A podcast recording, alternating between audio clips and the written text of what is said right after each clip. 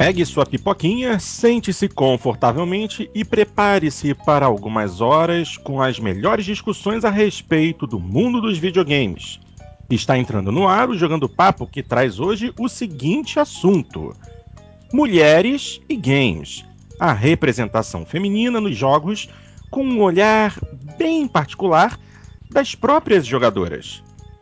Eu sou Fábio Porto e tenho comigo hoje na sala multiplayer os jogadores Dart Range, DW, Janinha e as nossas convidadas Márcia e Alina. O Jogando Papo está carregando.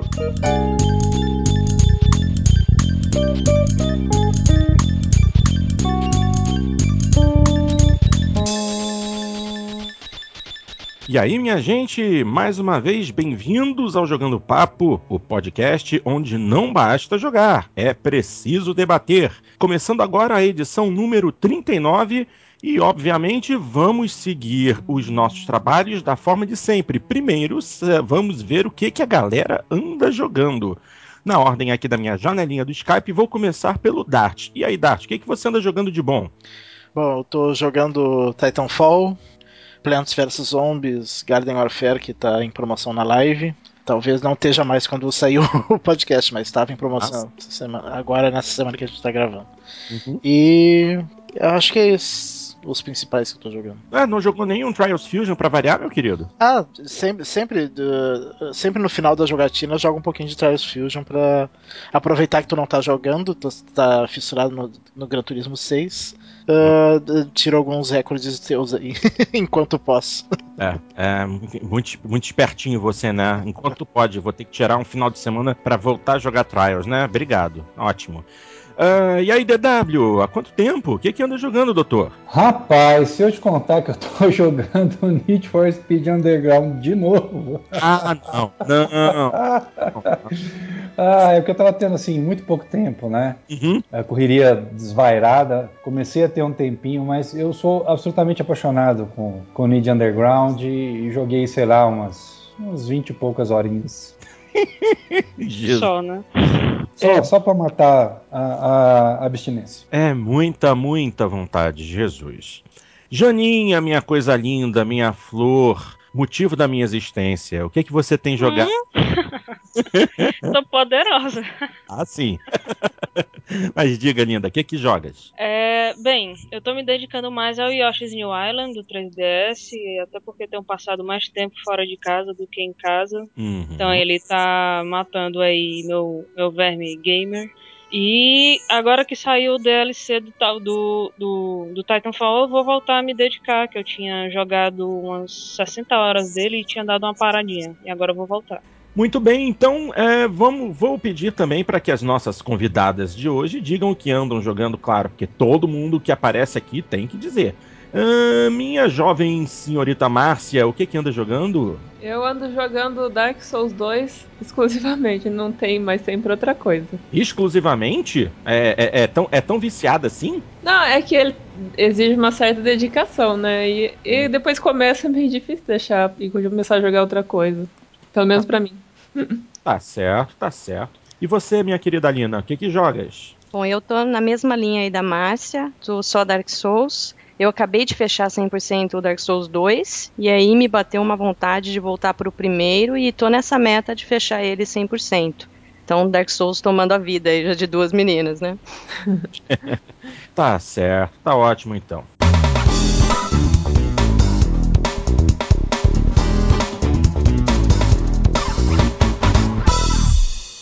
Bem, para começar o programa de hoje, vamos ao nosso assunto principal: mulheres e games. Bom, isso é um tema que envolve muitos aspectos, porque inicialmente é, vamos falar um pouco a respeito da representação feminina nos jogos. Ou seja, a importância dos personagens é, femininos na construção é, dos games, é, nos seus roteiros, a importância das mulheres como o aspecto principal do jogo. Como elas são representadas, como elas são vistas. E a partir daí, o que rolar, rolou. Tanto na parte de, é, de dos jogos em si, como também no desenvolvimento dos mesmos.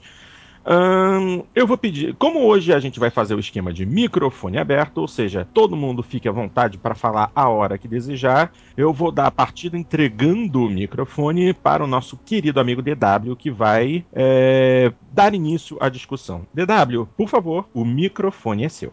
Eu prefiro falar no meu microfone por motivos óbvios, Portinho, no SE que você me entende, né? Uhum, uhum, sim, Tudo sim. bem? Então vamos lá.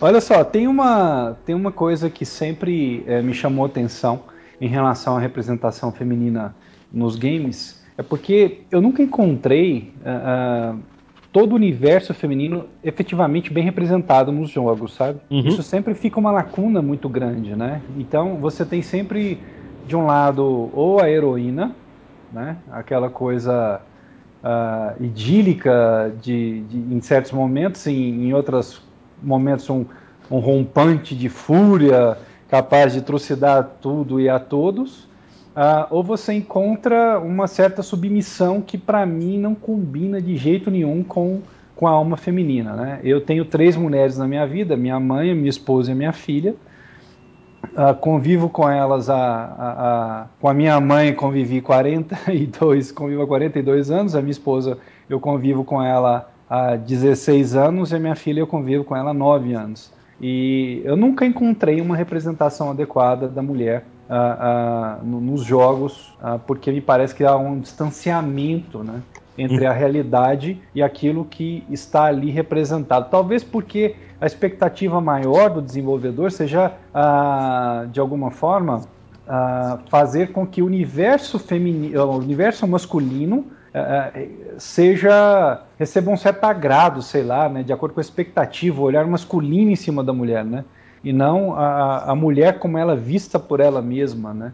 Porque eu acho que esse distanciamento provoca ah, muita falta de objetividade em relação ao universo feminino.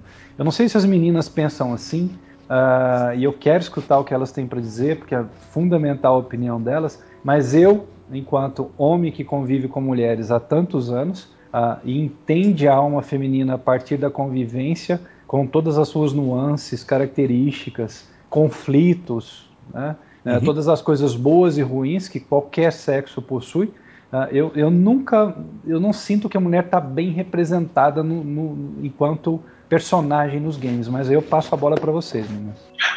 É, gente, assim, em relação à representação nos games, eu acho que. Em relação à minha vida gamer, eu acho que a primeira mulher que eu vi, não como protagonista, mas como tendo um papel importante na história do jogo, foi a Princesa Peach, né? Uhum. Que era uma mulher frágil, que nos jogos subsequentes é sempre a mesma história, ela é sempre sequestrada e que pede ajuda do Mario e que para isso ele precisa passar por inúmeros desafios para poder chegar até o castelo que ela realmente se encontra. Infelizmente é um estereótipo que é, eu acho que acabou dominando a, a mente de muitas pessoas. Né? Ainda hoje nos games, é, por exemplo, Alan Wake, que ele está sempre atrás da esposa, que ele não, não a encontra. Isso é só para citar alguns outros exemplos, mas a da Princesa Peach realmente já engloba todo esse estereótipo que eu estou falando.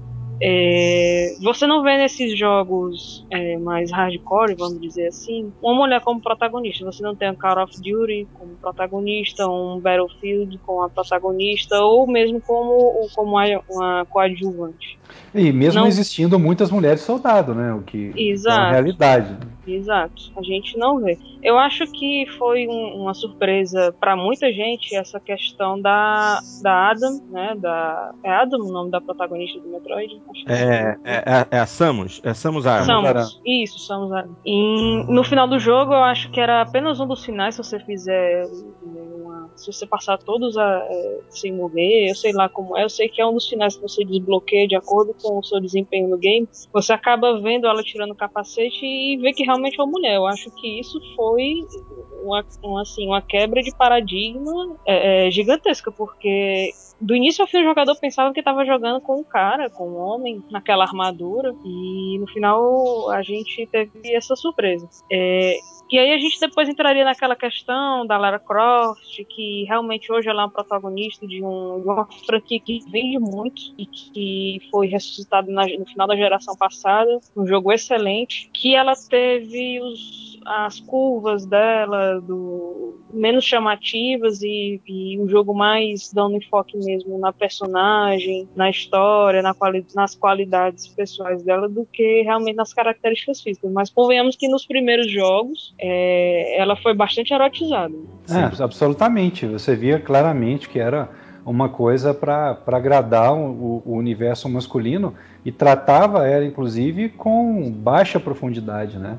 Era sempre superficial a, a, a parte dos conflitos e, e, e das inquietudes. Então, é, agora estão mudando isso. É, realmente, a Lara agora parece muito mais uma mulher, né? Porque antes ela parecia mais um símbolo sexual. Uh, e a gente sabe que símbolo sexual é só existe no papel, porque mulher nenhuma é aquilo, né? E realmente essa transformação, pelo menos, é uma coisa muito bem-vinda, mas uh, eu ainda acho que arranha, né? Parece que não, a profundidade do, do, não foi ainda totalmente alcançada, né?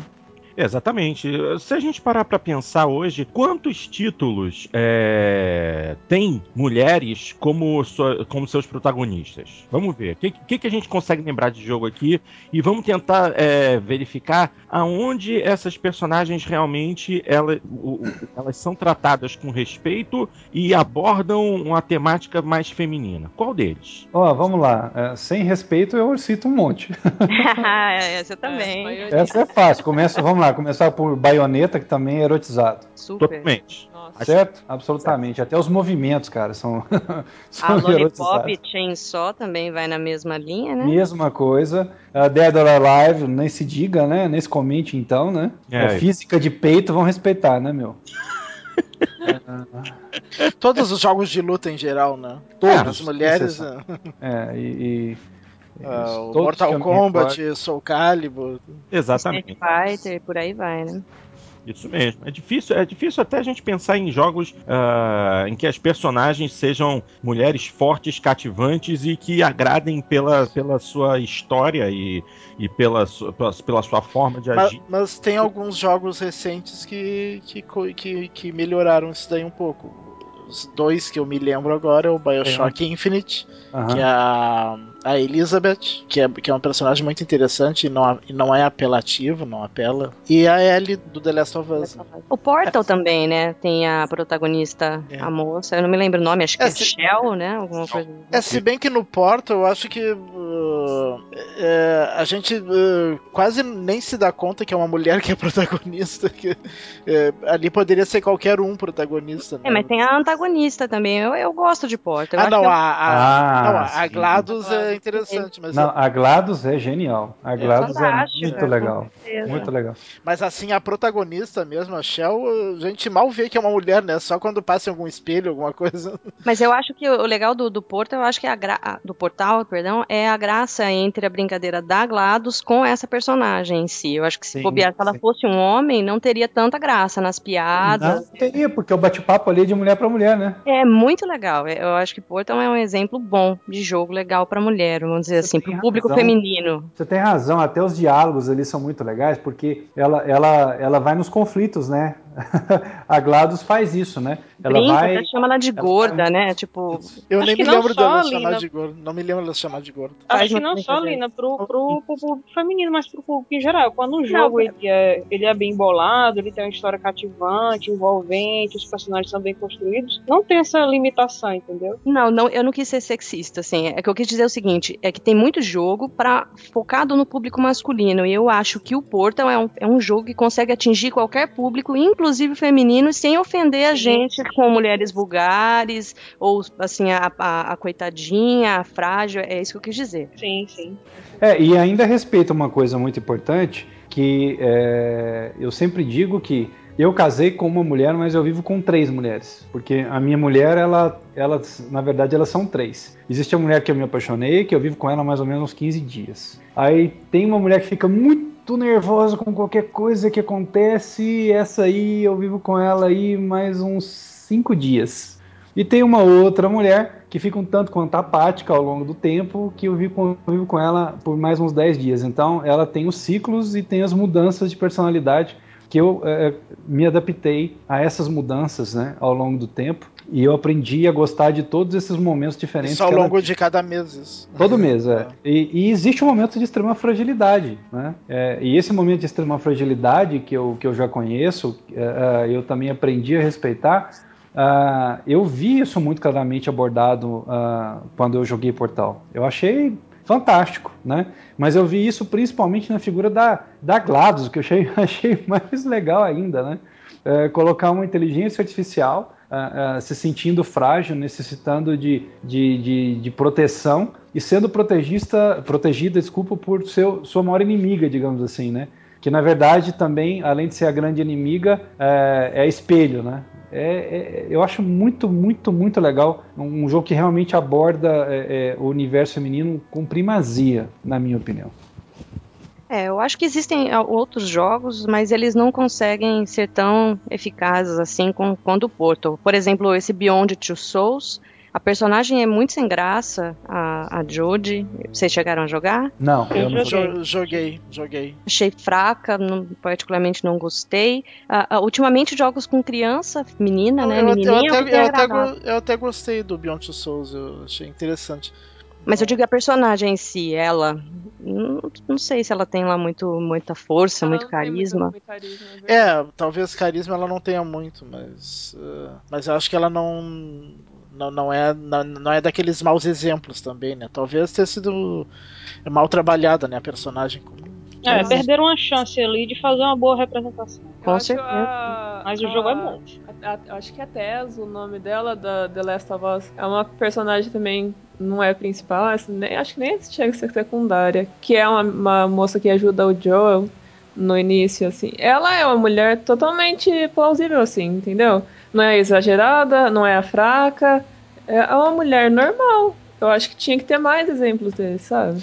Até di dizem, né, um boato, não sei se é verdade, que, que a Tess, o destino dela era para ser diferente no jogo, né? Daí mudaram de ideia no meio do, da produção ela era para ser meio que uma vilã do jogo. Ela tinha meio cara de mal, né? Ela tinha. Moça má. É, daí eles é. mudaram pra, pra ter aquele. Pra, pra servir como gatilho lá pra, pro, pro é, mas a, história, né? As cenas em que ela, aparece apenas ela e o Joel, ela rouba a cena, assim. Ele é, ele é descartável. Aí, As mulheres do The Last of Us, né? Eu acho que elas são fortes. A Marle é. Marlene, não lembro. Isso, é isso mesmo. É, a Marlene é. também, a, a própria Ellie, né? Nem se fala dela. É, a Ellie, ela é. parece a protagonista até, né? Às vezes você...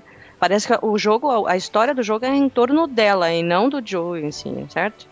É, é. E, e, quando, e quando tá na parte da gente jogar com ela, com a Ellie, eu achei extremamente angustiante, assim. É, é parecia que eu tava jogando um jogo muito mais, é, é, não sei, imersivo, que me chamava atenção e eu ficava mais ansiosa, mais alerta, como se fosse um, um jogo à parte, entendeu? Tinha outra jogabilidade, tinha outra abordagem chegava a vez de jogar com ela. É, mas existem aqueles outros jogos, né? Mas, mas os outros, assim, por exemplo, o, o Resident Evil mesmo, a Jill, né? Uhum. Ela também é uma moça forte, mas ela já é um pouco mais sensualizada, mas tudo bem que eu acho que é uma coisa mais da época, não sei. Mas é uma moça forte também, a Jill mas, Valentine. É. Mas é o que a gente já falou um pouco antes, por exemplo, nos primeiros jogos, Resident Evil 1, ela é, é, não era tão sensualizada assim, isso foi aparecendo mais nos jogos mais recentes, né? Ela e a Shiva no Resident Evil 5. Inclusive tem aquela, aquela história de que jogar com a, com a Jill no, no primeiro Resident Evil era até mais fácil, assim. Uhum. Né? Eu, eu, acho que o Dart estava falando antes que, inclusive, você tinha mais espaço no inventório, é, ela era um pouco mais ágil, o que contradiz a, a, regra. Quando você tem personagens femininas, geralmente elas são mais frágeis e, e aguentam menos porrada. Verdade. E não, não costumam ser as preferidas para se jogar.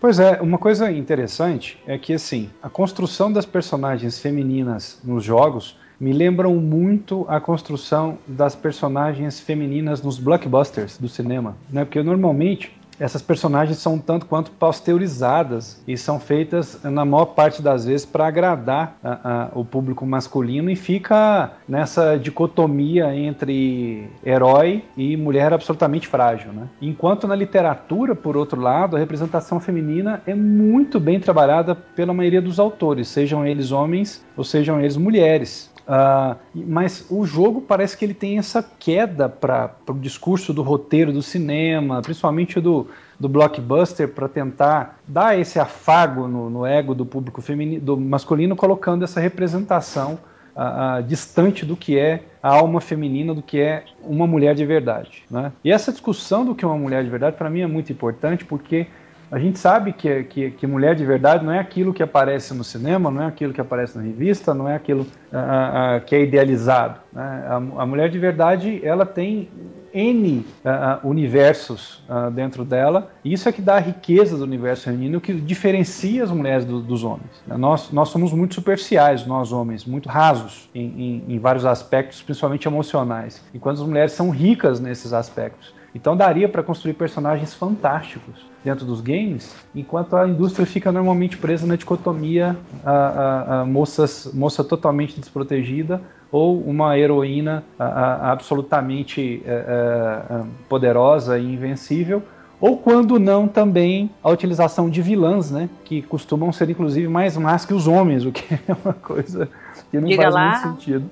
É, Mira de Gears of War e por é, aí vai. Putz, assim, são piores que os homens, né, meu? Que, o que também não, não faz tanto não faz tanto sentido assim. Então, esse distanciamento realmente eu vejo que ele existe e eu acredito que tem para as narrativas lacunas fantásticas a serem preenchidas ainda, uh, com boas abordagens do universo feminino e principalmente é, é, transformando realmente, trazendo realmente a mulher o personagem feminino para a parte principal do palco, né? colocando eh, essas mulheres como protagonistas e aproveitando totalmente é, é, esse universo. Porque eu acredito que hoje, ah, principalmente em jogos que não sejam necessariamente de tiro em primeira pessoa, porque no tiro em primeira pessoa eu acredito que ainda existe uma resistência ainda do público masculino a, a, a ter uma personagem é, feminina como protagonista.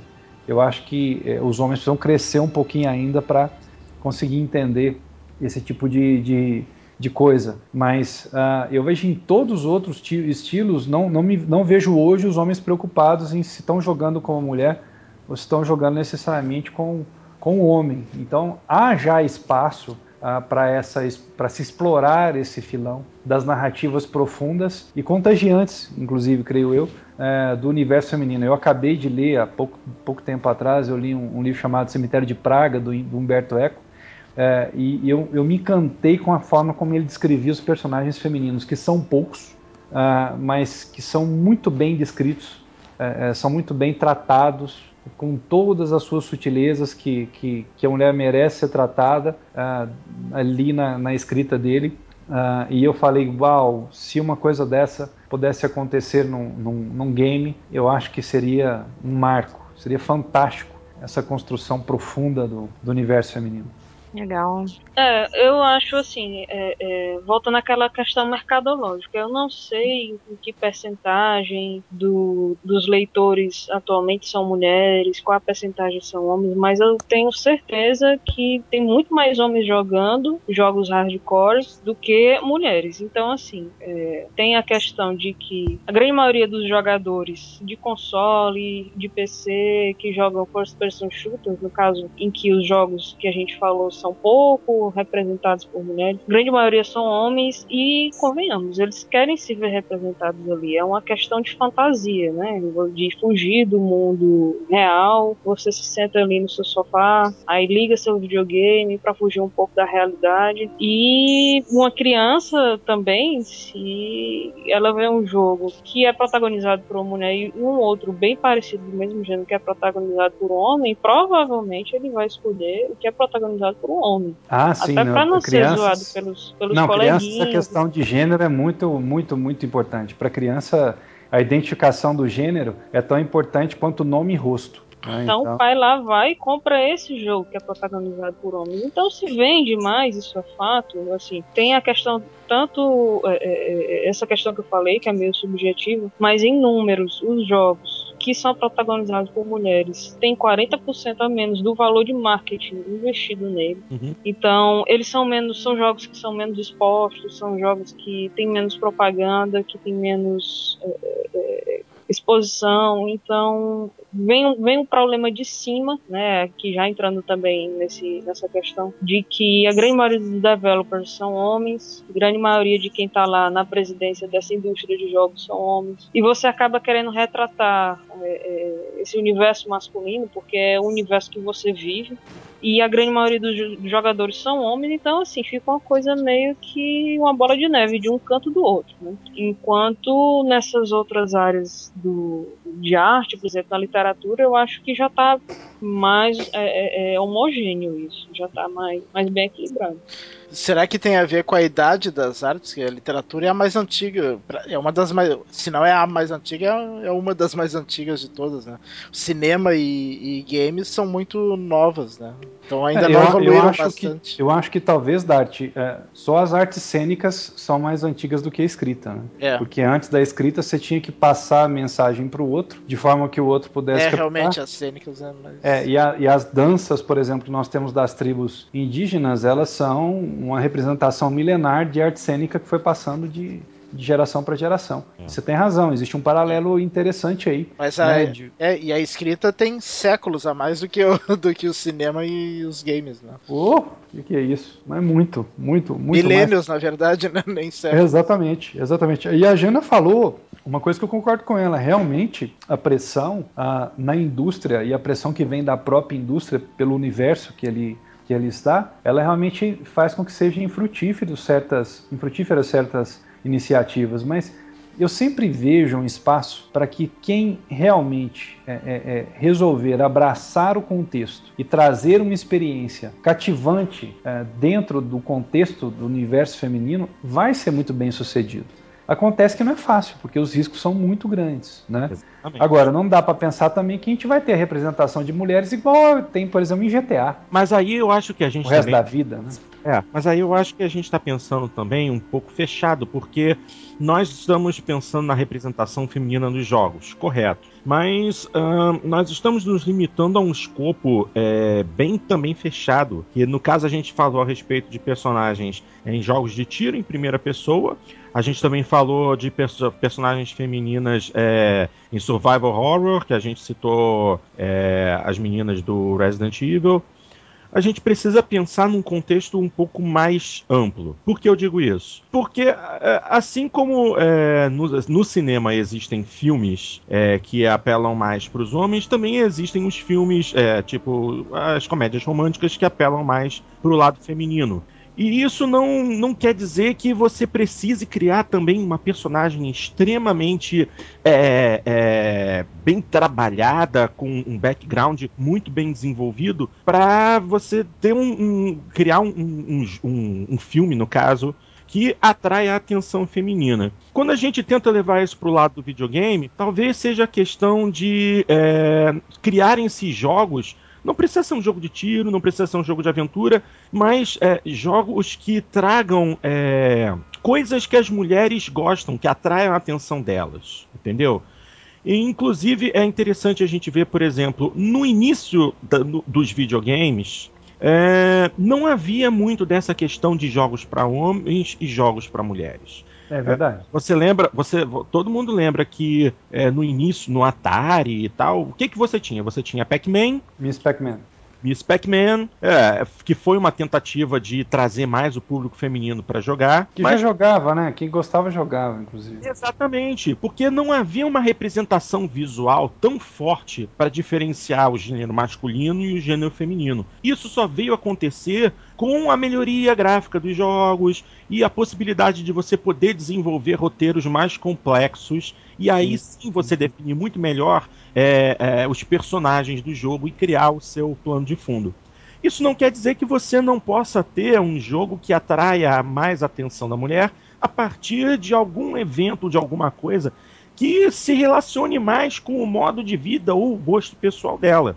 É por isso que, por exemplo, eu vejo que jogos de música, jogos de dança são jogos que fazem um sucesso enorme com as mulheres. E até mesmo, por exemplo, uh, o, o, Nintendo Wii. O Nintendo Wii foi um dos consoles mais vendidos de todos os tempos.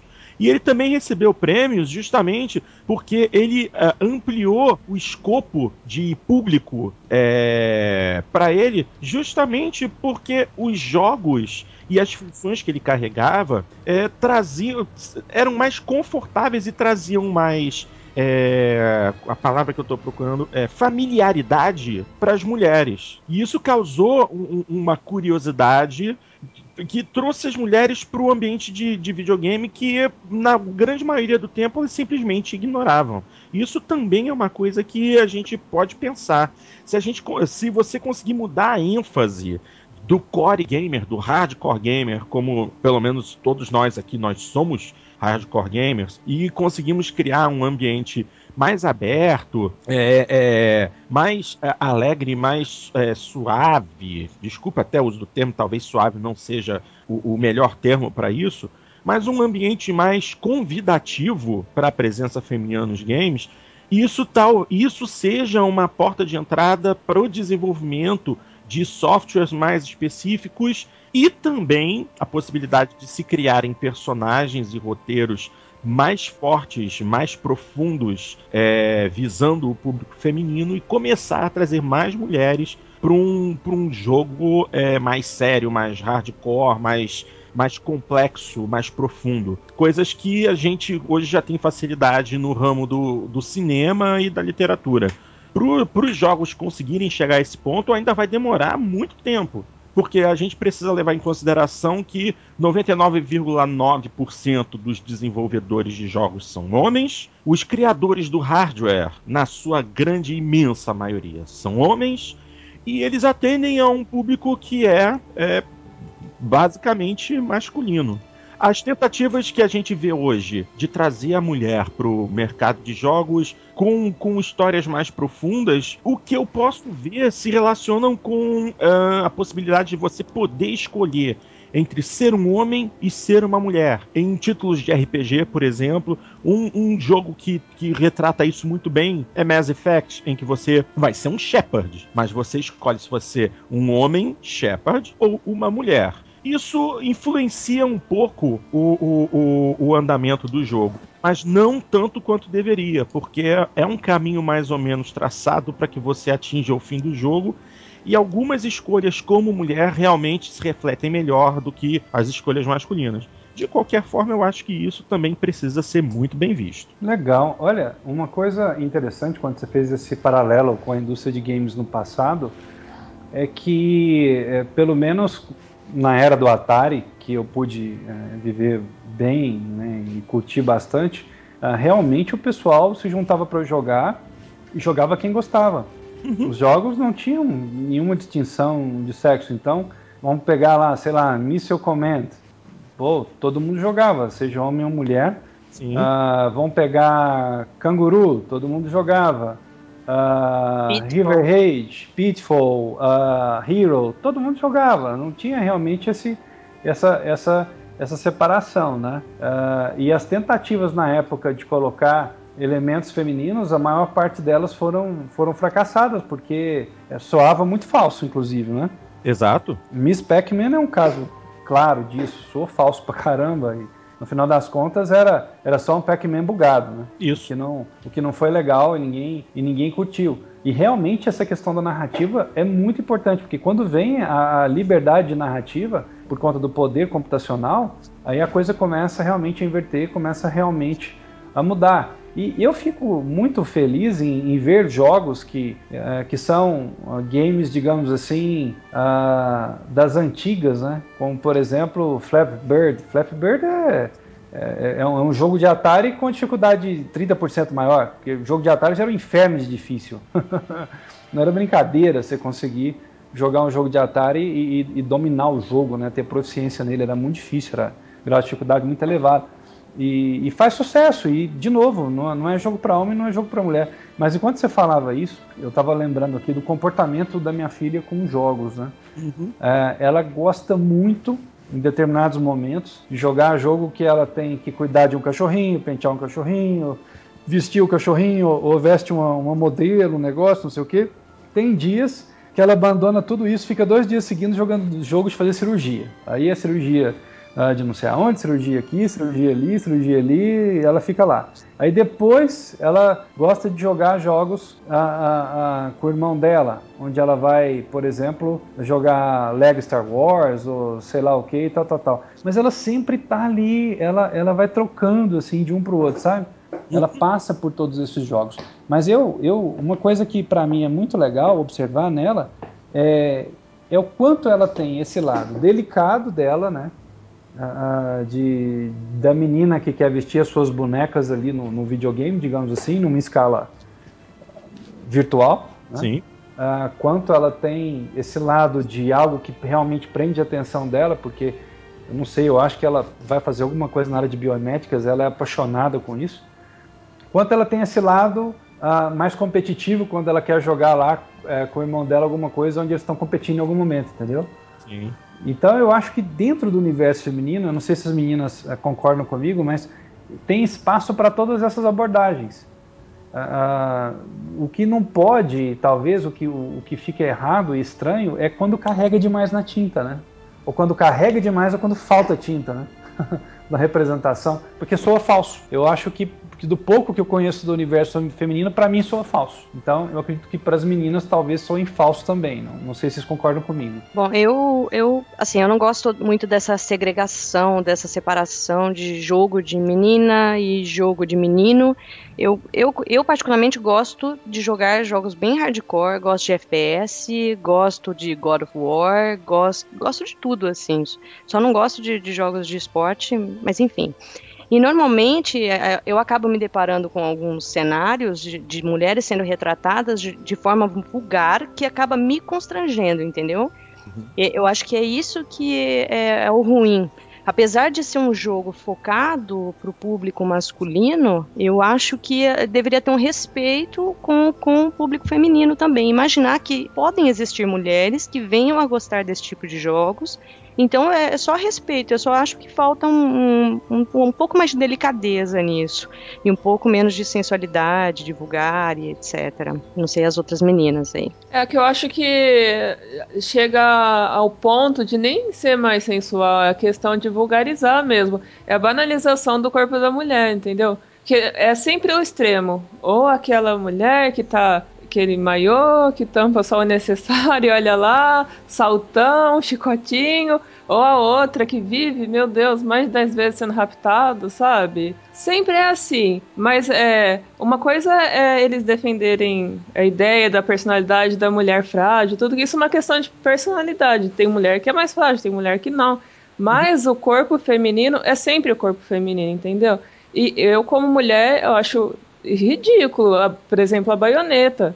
É, eu não sei, é, é, é exagerado, entendeu? É, é, incômodo ver. Eu não gosto, eu acho ridículo. É, mas a baioneta ela foi criada por. por é, assim, eu entendo um pouco o lado da baioneta, é, porque ele foi um jogo criado justamente já para isso. Então você. Se você já sabe que o jogo foi feito para essa, essa exibição física de cara, você já deixa ele de lado, entendeu? Acabou. Baioneta, hum, isso deve ser uma porcaria. Mas aí, às vezes, é, se você deixar um pouco isso de lado e experimenta o jogo, você acaba gostando porque ele tem uma mecânica interessante, a história você dá uma risada ou outra. É, mas aí, não sei, Baioneta é um caso do jogo que é feito mesmo por, na base da zoação. Ele é um jogo zoado não é para você levar é, essa parte, essa exibição física toda é, como um, um é uma, uma, forma de é, tá falando mal ou tá ofendendo a mulher. Inclusive porque o próprio corpo da baioneta é um corpo completamente é, estranho. Ela tem um torso muito curto e pernas estupidamente longas A única coisa que deixa ela mais é, vulgarizada mesmo é a questão de você saber que a roupa dela, na verdade, é o cabelo. E o golpe principal dela é o, o cabelo é, se desgruda do corpo, chama o monstro de uma outra dimensão, e nesse momento é, você sabe que ela tá nua, embora não apareça no. É, na tela, você sabe que ela tá nua. Então, isso é uma forma de uh, analisar uh, o, o, corpo feminino. Mas no geral, eu não veria dessa forma. É, mas, bom, eu tenho o jogo, eu acho ele divertido. Eu já mostrei esse jogo, inclusive, para minha mãe, ela achou engraçado, ela deu risada. Mas é, é, porque também ela já, já tem mais idade, ela não, ela não observa tanto dessa forma a questão do, do, do uso do corpo feminino como simples forma de vender um jogo. Não, é porque assim, eu, eu não sei se. Mas isso é minha opinião. Eu não sei se é por, por ter muito contato, ler muito, às vezes participar de página no Facebook, onde mostra. Eu participo de páginas que falam sobre jogos, tudo. E parece que é sempre isso, sabe? Sempre mostra a mulher, sempre fala, sabe? Como se não tivesse nada além daquilo. E eu acho que vem de muito de cima, sabe? E, e, e, parece que eles não se importam. Essa que é a verdade. Falar, ah, quem, quem gosta vai jogar e se você. A gente, por exemplo, eu não vou deixar de jogar Gears porque o personagem principal é um homem. E eu acho que eles devem pensar isso, que se elas quiserem jogar, elas que joguem isso mesmo, entendeu? Uhum. Porque o nosso foco é o, são os homens. Em relação à baioneta, eu concordo contigo, Márcio, mas é, a única coisa que eu acho bacana, que eu achei demais, é aquela, aquele revólver no salto dela. mas, mas assim, eu, eu, entendo, Porto, que, que o, o, game ele tem esse ar de zoação, de brincadeira, é, até de sátira, mas assim, precisava ser com o corpo da mulher, tipo, não poderia Exato. fazer isso de uma outra maneira pois. e preservar a gente, porque acaba sendo uma cultura, uma pequena cultura e, e, bem sutil, mas ainda assim uma cultura machista que a gente vai aceitando no nosso dia a dia. É, mas aí a, é meu... eu compreendo, mas aí a gente também tem que adicionar mais um elemento na discussão quando a gente está falando especificamente de baioneta. É, é, um jogo criado no Japão, entendeu? E lá essa, essa, essa diferenciação do do papel masculino e feminino é, e a banalização é algo que culturalmente é muito mais aceito que aqui no lado ocidental. Muito mais. As mulheres, é, as mulheres japonesas, essa questão de, de, mulher objeto no Japão é abordado de uma forma muito mais aberta e as mulheres nesse ponto também são muito mais é, seguras de si é, do que as mulheres ocidentais na hora de discutir a respeito desse assunto, entendeu? É até difícil pra gente entender a cultura ali, né? Portanto, é. eu, eu não, não entra na minha cabeça. eu não consigo é, japo japonês é esquisito mesmo. Eu, eu ouvi, eu li, na verdade, esses dias que existe um jogo criado pelos japoneses que serve para estuprar mulheres. Assim, pra você ter noção como o grau ali é horrível. É, então, então vamos fazer o seguinte, a gente vamos colocar o Japão como um ponto fora da curva. Desculpa, Por gente. favor. É. mas assim, a gente tocou em baioneta, mas isso serve para qualquer outro jogo, sim, para jogos americanos, entendeu? Por exemplo, em, claro que é um jogo para maiores de idade, mas God of War é altamente misógino. Ah. Quem, quem já jogou sabe que tem cenas que, pelo amor de Deus, é. que ban banalização total do corpo feminino. Sim, sim, sim. Nesse ponto eu sou obrigado a concordar. A forma como é, a mulher é representada em God of War é simplesmente é, absolutamente desnecessário. GTA também é outro exemplo. É claro que GTA tem todo aquele clima de gozação, é um outro é, é contexto completamente diferente de God of War. É... Não, mas em GTA não existe uma mulher que não seja oputa ou desequilibrada. Não existe.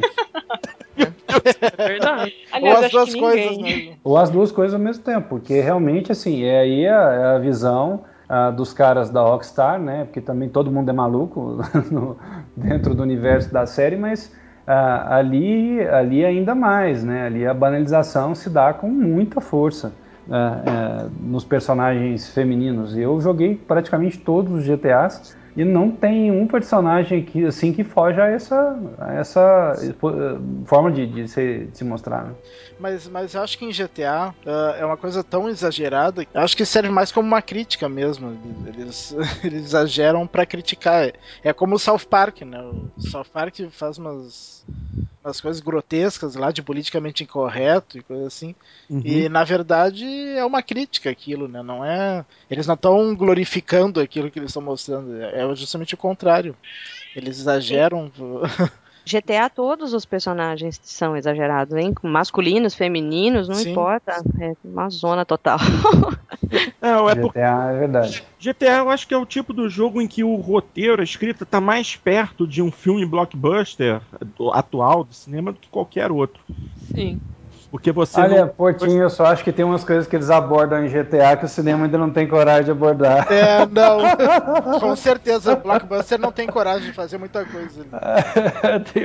GTA é, é, outro ponto fora da curva, né? Digamos assim, né? Mas vocês lembram que depois que o GTA 4 foi lançado, que tava naquele. Eh, naquele. Tava na, naquela época de especulação, como é que ia ser o próximo GTA e tal, e ficou todo mundo especulando que possivelmente ia ter um, uma personagem feminina. Eu tô ansioso em relação é isso. Assim, ah, não que eu não vejo a curto prazo ainda, né?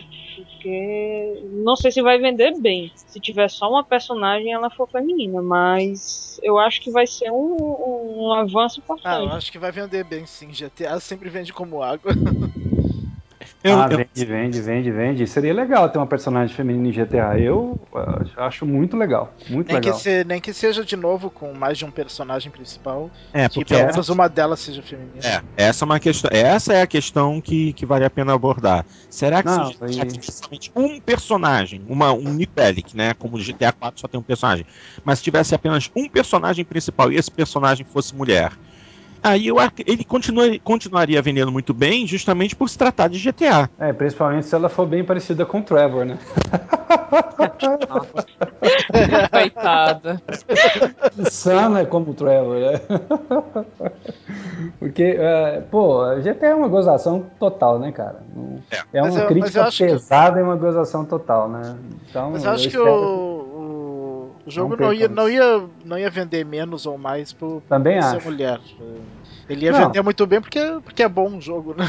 Vejam, vejam vocês, né? Porque eu me lembro, cara, quando o CJ CJ, uhum. CJ, que era um personagem negro, cara, eu vi muita gente idiota na época do lançamento em fórum ah, falando que não ia jogar, que não sei o que, que não sei o que, que não sei o que. É um absurdo, cara, mas eu vi isso, né?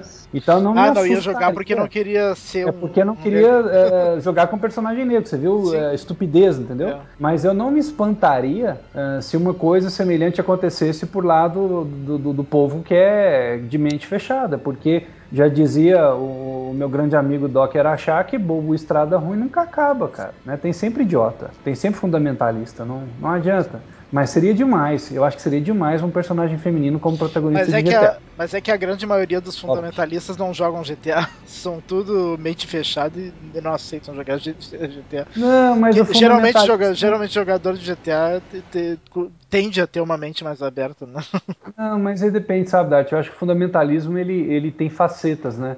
Você tem o fundamentalismo religioso, você tem o, o, fundamentalismo nutricional, o fundamentalismo educacional. Eu acho que ele é multifacetado. Ele não, ele não é assim uma coisa uh, tão preto e branco, entendeu? Ele, é, as pessoas várias... podem ter mente aberta para algumas coisas e para outras. Fechadas para outras. É, é. O que é, o que é um, uma coisa meio, meio maluca. Mas eu adoraria um, um, um personagem feminino em GTA, desde que ela fosse absolutamente incorreta. Aí seria mais legal ainda. Meu Deus. É porque essa é a alma, né, cara, de GTA, é ser totalmente. Não tem nenhum personagem normal no GTA, né? Não, não tem. Cara, eu me lembro de uma cena, não sei se vocês jogaram, vocês jogaram GTA Vice, é, Liberty City Stories? Não, esse eu não joguei. Eu não. Eu comecei a jogar, mas não terminei. Pois é, eu joguei e, e eu me lembro de uma, de uma cena que era o seguinte: o, uma cena não, um, uma das coisas que acontecia, tá? Eu vou falar só do contexto, não vou dar spoiler não, mas ah. tinha uma, uma galera lá que era representada, que eram uns caras que só conseguiam transar quando se vestiam de bebês, entendeu? Ai, meu Deus do céu. Nossa. Cara, eu falo, cara, que dia que o cinema vai falar uma besteira dessa, mostrar uma bobagem, uma bobagem dessa? Então é só GTA que tem essas maluquices, essas idiotices assim. O que é divertido, né? Fica se, bem que eu, se bem que eu tava pensando agora, o, o Nico Bellic ele, ele era relativamente normal até, não era tão insano. Bom, se você acha que é normal um cara que mata Deus e o mundo, ele era. ah, mas é que era todo justificado, né? Ah, justificativa para assassinato pode ser um pisão no pé, né, meu? É. É, assim, o cara era normal que ele, não, ele, matava, louco, ele matava pra não morrer, né? Ah, tá. abrindo, abrindo parênteses aqui, mas é porque eu achava muito bacana. Eu posso falar de uma missão do GTA 4, um jogo já foi lançado há muito tempo. Tá? Claro, claro. Uma missão que ele tinha que matar um empresário lá que era homossexual. Aí o, o primo dele criava uma página lá no, num site de relacionamentos, colocava uma foto dele, aí colocava orientação sexual homo, né? E aí ah. ele ia se encontrar com o cara, era muito engraçado, a maneira como ele se vestia e tal, e aí na missão, a qualquer momento você podia, no meio da conversa, o cara querendo saber de você e tal, a conversa rolando, e aí você tinha que atirar e sair correndo depois. pra vocês verem a maluquice que a gente tem. É, bom demais, cara. Tem muita missão assim em GTA que. Ah, legal demais. Eu não sei como os caras pensam uma coisa tão impensável. então, pessoal, já que a gente falou como é a personificação das mulheres nos games, vamos falar um pouquinho como essa personificação afeta vocês que são jogadoras e têm que conviver com homens que, de certa forma, tiveram contato com estereótipos ali, né? Uhum. No, no, do universo feminino dentro dos games, né? E como é isso? Acontece de, de dos homens tratarem vocês nos games, principalmente nas partidas multiplayer, quando vocês em contato com, com eles, ah, de maneira ah, assim também, um tanto quanto ou ah, é, é, tudo ou nada, carregado na tinta? Como é que é esse, esse relacionamento com o universo masculino, sendo o universo masculino tão bombardeado por esses estereótipos de construção uh, feminina nos, nos games? Assim, eu já sofri um certo tipo de, de perseguição em relação a isso. Eu acho que vocês, até pelo, por alguns usuários que eram até conhecidos disso, Uhum. Né? Tinha um cara que ele. Todo jogo que eu ia jogar, ele colocava também para jogar e queria ficar. E ficava mandando convite, e queria ficar entrando no grupo em que eu tava. E depois de um tempo que ele notou que eu tava ignorando, ele mandou me mandar mensagens de cunho sexual altamente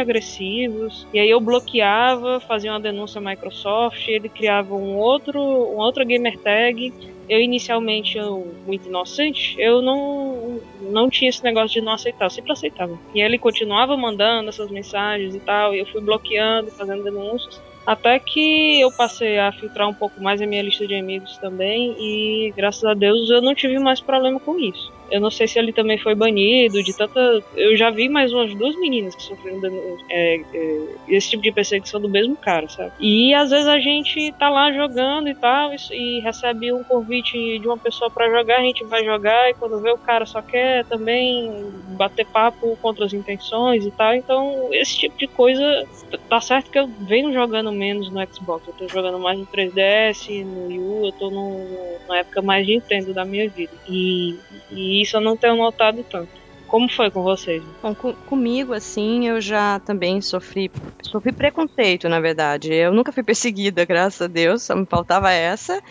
Mas é, chover mensagens na minha caixa postal perguntando quantos anos eu tenho, como eu sou, se, se a gente podia se falar, enfim, de cunho sexual também. E perseguição, assim, de eu estar jogando um FPS que eu não costumo falar muito, eu fico mais concentrada. E uma vez eu inventei de falar alguma coisa e, nossa, aí foi aquela briga dentro da sala, dos meninos me atacando, porque eu era menina, que, enfim, foi um auê, uma briga horrorosa, e só porque eu era menina eu tava jogando bem, tava matando um carinha, e aí vocês imaginam, né? Olha, eu espero, Alina, eu espero que você tenha trucidado todo mundo lá pro lugar de ser besta, viu? Porque... Não, o apelido do rapaz eu lembro até hoje, é o Osama Bin Laden. Matei ele até dizer chega. Ai, viu? Mas isso na, na, na live também acontece assim de você adiciona a pessoa, ah, porque às vezes tem a oportunidade de jogar. A pessoa nem, nem nunca falou com você nada e já manda uma mensagem, nem oi, tudo bem? Só quantos anos você tem? Onde você mora? Sabe? Muito estranho isso, gente. Eu, eu acho. Stalker, né? Então, não é? Como assim? Credo, medo, né? Vontade de excluir até a conta, né? Uhum. O Mas que eu acho eu... engraçado, assim, sabe o que, que é? É porque o cara atrás da televisão e do controle, se ele estiver no mundo real, ele não tem coragem de chegar para você e perguntar isso. Isso, é. Então, é, é, um exercício de futilidade muito engraçado, não é? é. Você, assim, o sujeito criar coragem porque está com o controle na mão e está olhando para uma televisão ah, e não ter coragem de, de, de chegar para alguém e, e, perguntar uma coisa dessa, até porque ah, se eu, pelo amor de Deus, nunca me imaginei fazendo uma idiotice dessa, né? Chegar para uma menina e falar assim: Oi, é, quantos anos você tem? O que, que você gosta de fazer? Tá brincando, velho. Isso é, é coisa de idiota, né? Não, você acha que ele ganha alguma menina com isso? Eu duvido, gente. Não é possível. Ele deve ter Bom... feito isso milhões de vezes, não deve ter pego nenhuma. Porque nenhuma é idiota, ele, né? Ele viu, ele, viu, ele viu muito Friends que o Joey conseguia um monte de mulheres só com How are you doing? Cara, mas você sabe que a cantada melhor que eu conheço é Oi, tudo bem? Não conheço outra melhor. Fala, oi, como vai? e daí depois fala qualquer coisa. Conversa, como... né? Uma pessoa normal. É, qual, né? Então, é, eu, eu vejo que realmente é, é, é coisa de estereótipo mesmo, só pode ser. E de já... ignorância, sei lá, é ridículo. Né? Acontece às vezes assim, é, por exemplo, eu tenho amigos homens, obviamente, na minha lista, e às vezes eu entro no grupo para bater papo. Nossa, na hora que eu começo a falar, sempre tem o, o maluco que fala, ai, é menina, nossa! Como se eu fosse um alienígena, eu me sinto. Verdade. É horrível. É, é... Que que é isso? É, é complicado. Ah, eu, eu, posso contar um fato, um outro fato que aconteceu recentemente, que eu tava, eu fui assistir uma live, né, de Dark Souls 2. Foi anunciado na página do Facebook que ia ter uma a, live, a live. de Dark Souls. Isso. Uma Aí eu fui stream. assistir. Isso, uma live stream. Aí eu fui assistir, beleza, uns caras bem manés, me desculpem eles aí, né? Com umas brincadeiras falando que ia ter uma menina que ia vir e o pessoal ia ver como era uma menina jogando Dark Souls. Ah. Olha o, o, Alien chegando, né? Mas, era, mas eram usuários ou era o pessoal da redação? Eu acho que é o pessoal da redação mesmo. Eles estavam é. até sorteando o jogo, uma coisa bem estranha. É, é uma coisa oficial mesmo, então. Aí chegou essa, essa coitada, né? Ela era uma noob totalmente, não conhecia das mecânicas do jogo, como qualquer pessoa que fosse colocada naquela situação, ela iria jogar mal, certo? Porque Dark Souls é um jogo difícil. E aí a menina ó, morrendo e eles brincando, sabe? Fazendo piadas sobre, sobre isso. Olha como é uma menina e kkkkkkk. Aí eu fiquei chateada, peguei, entrei no, no, no, no, no bate-papo, né? E falei, olha, me desculpem, mas eu sou mulher e eu jogo melhor que todos vocês. Porque eles estavam jogando muito mal. Mas eles jogavam muito mal. Aí eles ficaram bravos, falaram, é, pode até ser que em Dark Souls você me, me, me mate, né? Mas nos outros, eu imagina que eu vou morrer pra menina. Tipo assim, nossa, foi horrível. Então é, vocês veem que o preconceito tá aí, e isso foi algumas semanas atrás. Que coisa vergonhosa. É, vergonhosa. A gente estava tá conversando, né, Alina, pelo Facebook, você dizendo que na tua cidade tem um monte de menina gamer que joga e joga sério, jogos. É, não são joguinhos de celular, não são desse, desse Revolution da vida. E que não dá as caras no mundo online, entendeu? E, e quantas outras meninas não estão passando por isso também, sabe? A gente teve. Foi ignorando, foi lutando contra isso e, e até chegamos aqui a gravar esse podcast, a dar. É, não era nem pra gente ter um mínimo de, de vergonha, nem de, de ter medo de vir pra cá, entendeu? E Exato. quantas outras não estão aí escondidas e estão deixando de fazer amizades na live, estão é. deixando é. de aproveitar um mundo online que é vasto que é muito grande na, na tua geração, né? É porque então, assim, eu, eu olho para vocês e falo, cara, vocês suportam isso porque vocês são apaixonadas realmente por videogame, porque é muito inconveniente, é muito é, chato. desagradável. Tá doido. Gente, é, eu, eu, posso falar uma coisa que uma imagem esses dias eu vi? Claro. Esse, nessas páginas de videogame também. Uhum. Era assim, É, de um lado, assim, menina gamer, expectativa. Uma moça toda corpão, de top branco, assim, calcinha, lambendo o controle, Deus vai saber por quê. e do, na outra parte, a realidade, né? Moça, gente, eu vou falar o quê? É uma mulher ali do outro lado, sabe? Meu, uhum. expectativa do quê? O que, que vai mudar na sua vida se a pessoa for uma modelo ou se não for uma modelo?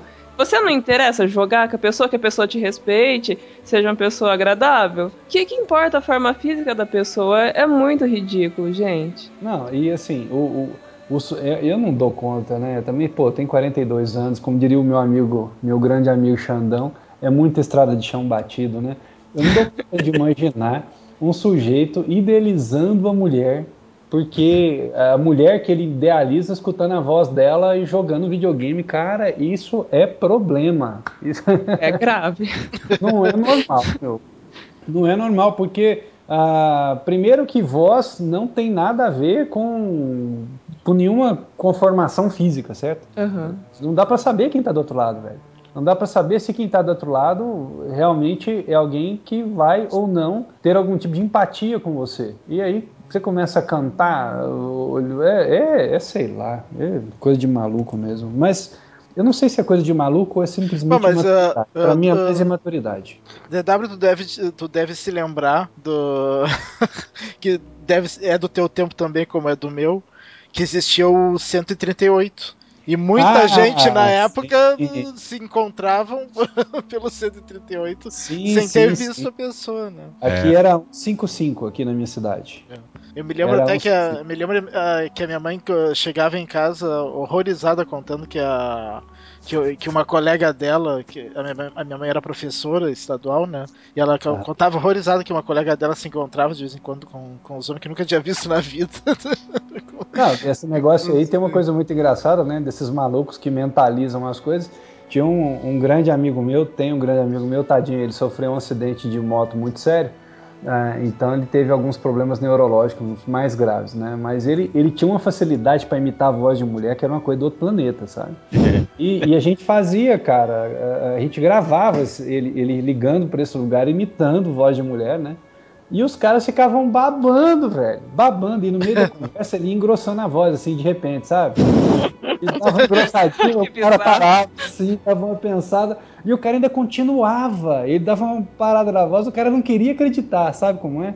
Então, para mim, é, ou é doença ou é imaturidade. Não tem, não tem outra coisa. Ou também, talvez, essa questão é, de se exibir mutuamente, né? Olha, eu sou o, o, o, machinho alfa da sala e vou cantar essa menina aí, ó. É só, sei lá, não consigo entender. É, é machismo, né? Meu, de, da menina.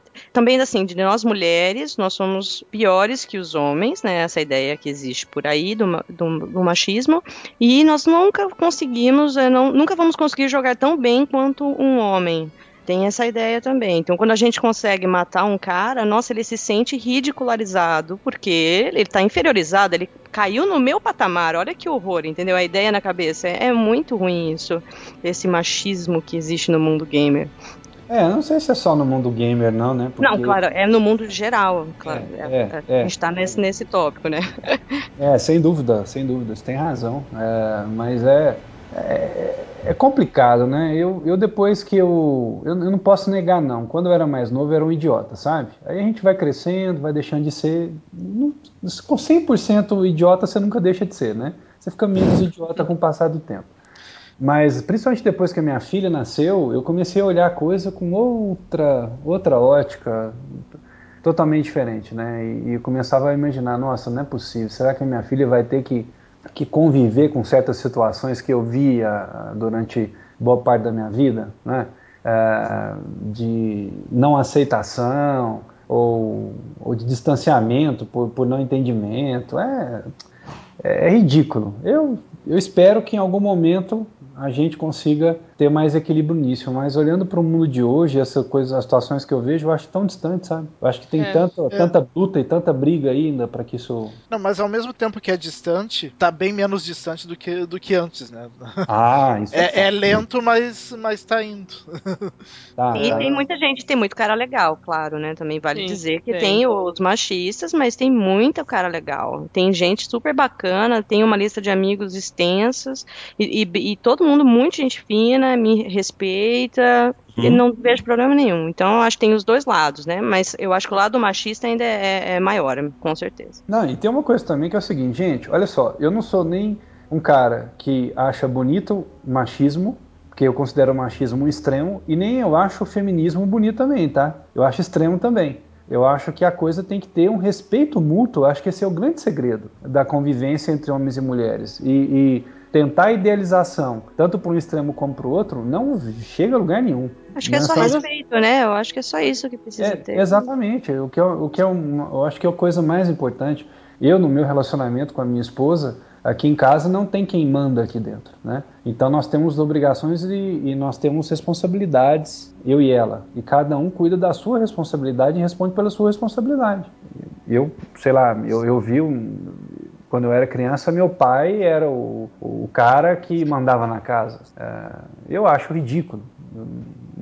Eu vi, não gostei, entendeu? Não, não acho não acho legal, acho que tem que ter respeito, tem que ter cumplicidade, você tem que saber é, até onde você pode ceder em um lado e do outro lado também, para que haja respeito mútuo. Eu acho que isso é o que faz bons relacionamentos. E não é só entre homens e mulheres, não. É, eu acho que relacionamentos no trabalho, relacionamentos ah, na escola, em qualquer local, tem que haver respeito mútuo, né? Tem que se entender, tem que se respeitar as diferenças, entender que ninguém é igual a ninguém. Né? Isso é, é, é muito bom.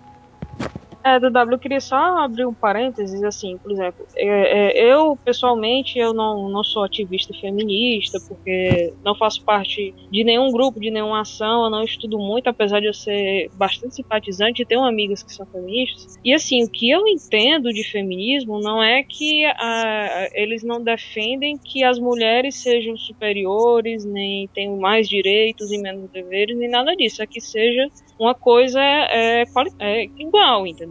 Seja uma coisa qualitária. Eu acho que, assim, tem, é, que muita gente pensa do feminismo realmente é isso, que é que seja o oposto do machismo. O machismo é, é o homem verdade. superior e tudo, o feminismo não. Ele só quer direitos iguais e deveres e iguais também, sem nenhuma distinção, sem nenhuma. nada sexista, entendeu?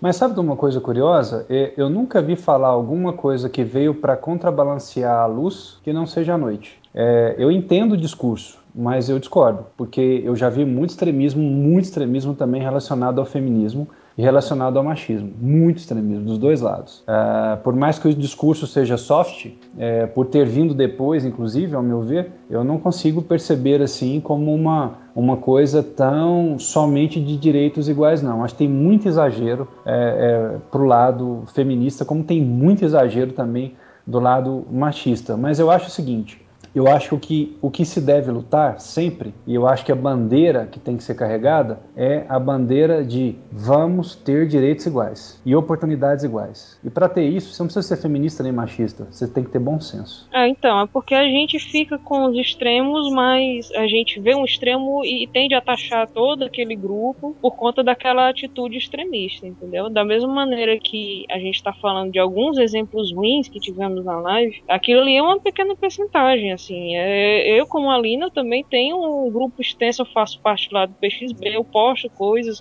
e os meninos me respondem, interagem comigo como qualquer outra pessoa, sem nenhum tipo de, de preconceito nem nada. É, é, mas claro, eu acho que todos os extremos são ruins e todos eles devem ser é, é, combatidos. Só não vamos deixar contaminar que, que isso seja regra, né? Que os extremos sejam regra. E realmente, se não tivesse machismo, não existiria o feminismo do W. Infelizmente, como uma coisa existe, a outra tem que vir para ficar uma coisa mais, mais é, igualitária. Na hora que deixar de existir o machismo, eu acho que o feminismo vai perder a. a vai, não vai mais precisar existir. Ah, também acho, sem dúvida. Agora, e... só uma dúvida do W: quando quem faz mais as tarefas domésticas é você ou sua esposa? ah, tá. Olha só. É, nós temos uma divisão. uh, e a nossa divisão é por hora. A gente combinou assim. Eu cuido do jardim e o jardim é grande aqui. Então, mais ou menos todo dia eu tenho umas duas horas de trabalho aqui cuidando do jardim. E ela tem duas horas de trabalho dos afazeres dela. Algumas coisas são compartilhadas. Eu dou banho nos meus filhos, ela lava a louça, ela coloca a roupa na máquina, eu organizo outras coisas e aí fica tudo balanceado. É bacana. E, me diz uma coisa, vocês acham que. Às vezes ela cozinha, às vezes eu. aí depende. Uh, vocês acham que se, se a representação das mulheres nos games fosse melhor do que é atualmente, em quantidade e em qualidade, será que ajudaria a mudar esse cenário de preconceito? E... Eu, acho que um pouquinho. Acho que se todo mundo fizesse um pouquinho, um pouquinho, vai ajudando a mudar um pouco essa mentalidade, né? Porque o game, ele é um produto cultural também, assim como o filme, a literatura, ele tem um impacto, né? De alguma forma, eu cresci jogando jogos de videogame, vocês cresceram, então eu acredito que ele foi construindo um pouquinho a, a, a, o nosso eu, né? Eu acredito sim que se mudasse, melhoraria um pouquinho, mas já estava ajudando. Eu acho que é trabalho de formiguinha, sabe, Dash? Exatamente. É por isso, é. por isso que essas artes mais antigas talvez não sejam tão, não tenham tanta essa divisão, porque é um trabalho de formiguinha que é antigo, que demora e que isso já vem sendo feito. E infelizmente a gente está por trás disso porque eu estava lendo a, eu tô lendo um, livro que fala sobre a história da Nintendo e também fala um pouco sobre o Atari, como a, apareceram os primeiros arcades, aquelas máquinas gigantescas e tal. Uma coisa recente, entendeu? De 10, 15 anos antes de eu nascer, eu tenho 27 anos quanto tempo não existe essas outras culturas, quanto tempo elas não vêm sido consumidas e tal. Então, assim, eu acho que se for comparar, a gente tá é, é, engateando aí. Mas a gente chega lá. É, e uma coisa legal, né, é que olhando certas culturas a gente já tá bem avançado, né? Então, se a gente olha, por exemplo, um, culturas como, por exemplo, do, do Paquistão, do Irã, uh, nossa, a gente avançou muito. Pensar que já fomos assim, né? Isso aqui é isso aqui é inacreditável, né? Pensar que olhar para trás, a sociedade ocidental já foi tão absolutamente sexista uh, como, como algumas sociedades ainda, ainda são. E tem muito para avançar. E realmente eu acho que todo mundo tem que fazer a sua parte, todo mundo tem que ajudar. Então, você que é gamer aí que está ouvindo, e você que é gamer e é do sexo masculino, seria muito interessante se você pudesse fazer uma pequena contribuição. Trate as meninas como se fosse qualquer outra pessoa. Simples assim. Ninguém está pedindo é. para ser bem tratada ou maltratada. Trate como um igual. Acho que isso aí ajuda demais. É respeito mesmo. Falar. Exatamente, exatamente. Eu, eu, na verdade, para mim, não, não quero o tratamento. Ai, nossa, que legal a menina, assim. É normal, gente. Para mim, tanto faz menino, menina. Se respeitando é o que importa. É porque não pode ser aquela coisa, nossa, uma menina, não vou, não vou te matar porque você é, é uma menina. Nossa, Isso, agora eu sou é. café com leite, né? O famoso é. café com leite. É, nossa. É, elas querem, elas querem igualdade. Elas querem mo mostrar que são tão capazes quanto qualquer um desses bundões que, infelizmente, elas são obrigadas a aturar numa sala de jogo. É, mas eu, eu, eu só acho que o fato da gente estar tá tendo essa conversa já é uma prova de que as coisas já estão caminhando a nosso favor com certeza. Isso aí. Ok, gente, é, gostariam de, de, de falar mais alguma coisa? Não. Não, eu só queria é, é, é falar, eu já hum. tinha falado isso e vou falar isso em público, como foi bacana essa ideia de vocês de discutir esse assunto, né? Um assunto falando sobre nós, sobre a representatividade feminina nos games, no mercado de games, na indústria gamer. E partiu de vocês, homens. Eu achei muito bacana isso, eu fiquei super feliz quando soube que iria ter um podcast tratando isso. E achei mais legal ainda quando as meninas, a Lina e a Márcia, foram chamadas. Porque eu, às vezes eu jogo com elas online e vejo que elas realmente levam esse hobby a sério, não é só uma brincadeirinha à parte e tal.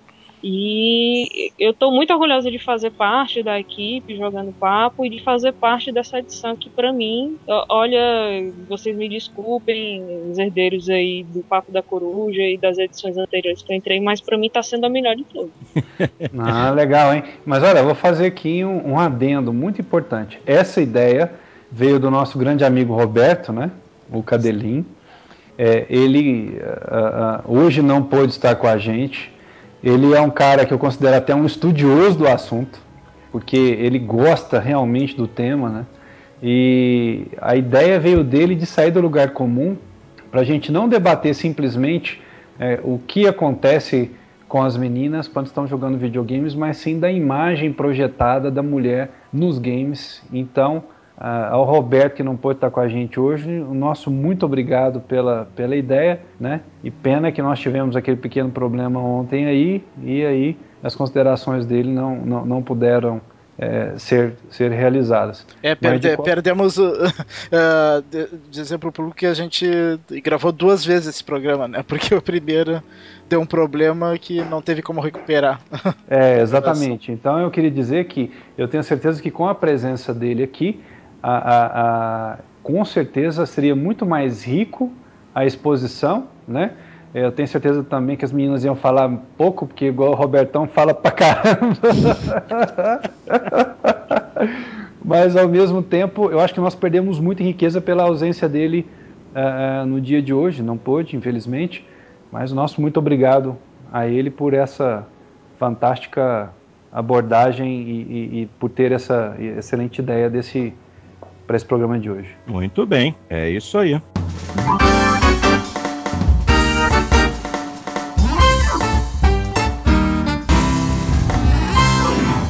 Então, galera, finalmente chegou a hora de ler os nossos e-mails. A primeira mensagem chega do nosso ouvinte Anderson Roberto, que escreve assim: Olá, galera do Jogando Papo, tudo bem com vocês? Bom, escrevo por algumas considerações sobre meu último e-mail lido no episódio 36. Vamos lá.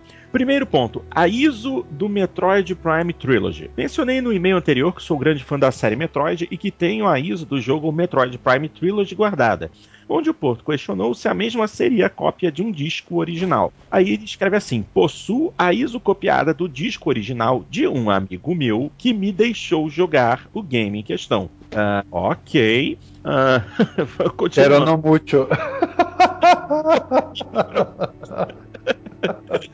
Uh, o, o, segundo tópico, sobre a escolha da nova TV, que ele, ele, ele comentou a respeito da, da TV que ele estava querendo, o modelo da Samsung que ele indicou. Só que aí, assim, como é um, um, uma explicação muito específica de modelos e tal, eu acho que é mais interessante a gente citar uma, uma dúvida que ele tem com relação a input lag. Input lag, exatamente.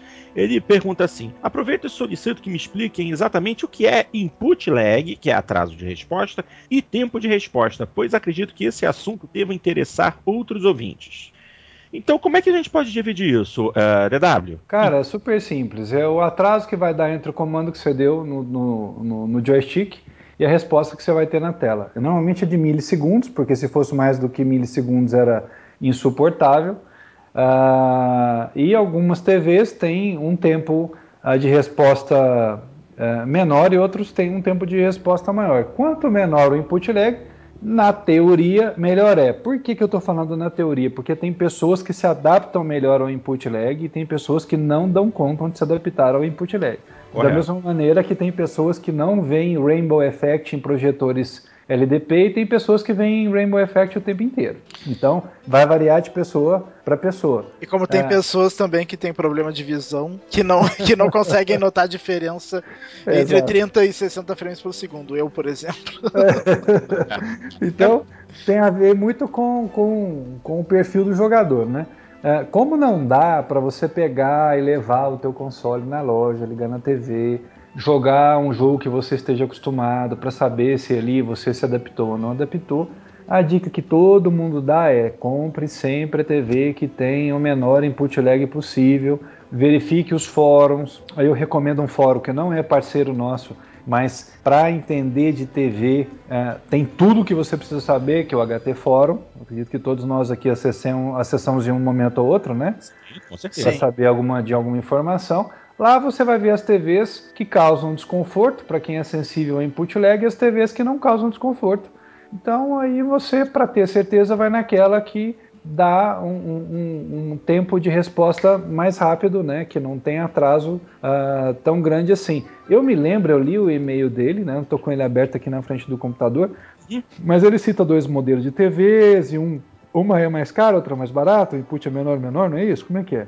Não, ele cita a Samsung F6800 que tem 46 milissegundos. Uhum. E a e a Sony que é, que é que eu comprei, a KDL 47 W805A, e, e um amigo dele comprou o mesmo modelo, só que em vez de 47 é 55 polegadas, que esses modelos têm input lag de 16.9 milissegundos. Daí ele quer saber se, se é uma diferença significativa isso ou não. É. Nossa, olha, é difícil responder porque cada um, cada pessoa tem uma sensibilidade. É, ele quer saber se é muito grande essa diferença. Ah, a, a, diferença é grande, mas tem pessoas que não vão sentir de jeito nenhum a diferença, vão se adaptar a essa, a essa diferença com facilidade e outras, e outras vão, vão conseguir sentir. É, então, é, é esse, esse modelo da Sony, o, o 805A, que tem modelo de 42 polegadas até 55,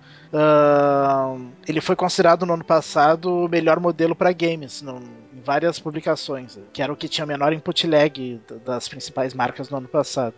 Mas, pois é, mas é. aí é, fica aquela coisa, né? Até, quanto, até o quanto isso é marketing, até o quanto isso é efetivo ganho, entendeu? É, é complicado, cara. É. Isso, né? Não, mas isso daí eu acho que é, é, é, de gente que, que mediu, né? Não, ele, porque geralmente esses fóruns mais sérios, assim, lá fora e aqui. Não, não. Eles não, eles não, eles não vão muito atrás do, da informação do fabricante, né? Eles, eles fazem Não, sim, sim, com certeza. Eu tenho é. certeza que mediram, mas eu digo o seguinte pode representar para algumas pessoas algo que não faz nenhuma diferença, porque o sujeito vai conseguir jogar é. numa boa, uh, numa TV que tem um input lag uh, uh, maior e, e, vai se dar bem, então eu não sei. Eu acho que ele precisa dar uma olhada no fórum especializado. É, Nós é, não somos é, especialistas. Eu, eu, sou um que eu acho que eu não noto muito, mas, uh, mas os únicos, o único tipo de jogo que eu já notei, assim, input lag, inclusive quase sempre tem que calibrar para tua TV é os jogos musicais, né? Guitar Hero, Rock Band, esses eu, aí precisavam. O input lag ele se torna meio, meio problemático quando a pessoa cisma de ligar na TV aquela função de, de melhorar o frame rate. É, 120, ah, 240 Hz. Isso, ele adiciona alguns frames é, intermediários entre aqueles que ela recebe do dispositivo, seja um videogame, seja um aparelho de Blu-ray, para suavizar a movimentação. E esses frames extras acabam criando um lag maior, ah, gera um atraso extra na geração da imagem. Mas ainda assim, eu, eu, eu conheço gente que joga jogos de tiro com, com essa função de, de aumento de de taxa de quadros ativada e consegue jogar. Gera um, um, um atraso, assim, milimétrico mas essas pessoas jogam. Porque se você for parar para pensar, pensa bem, o que, que são 46 milissegundos? Você pega um segundo, divide ele por mil, aí depois desses mil você adiciona 46. E aí?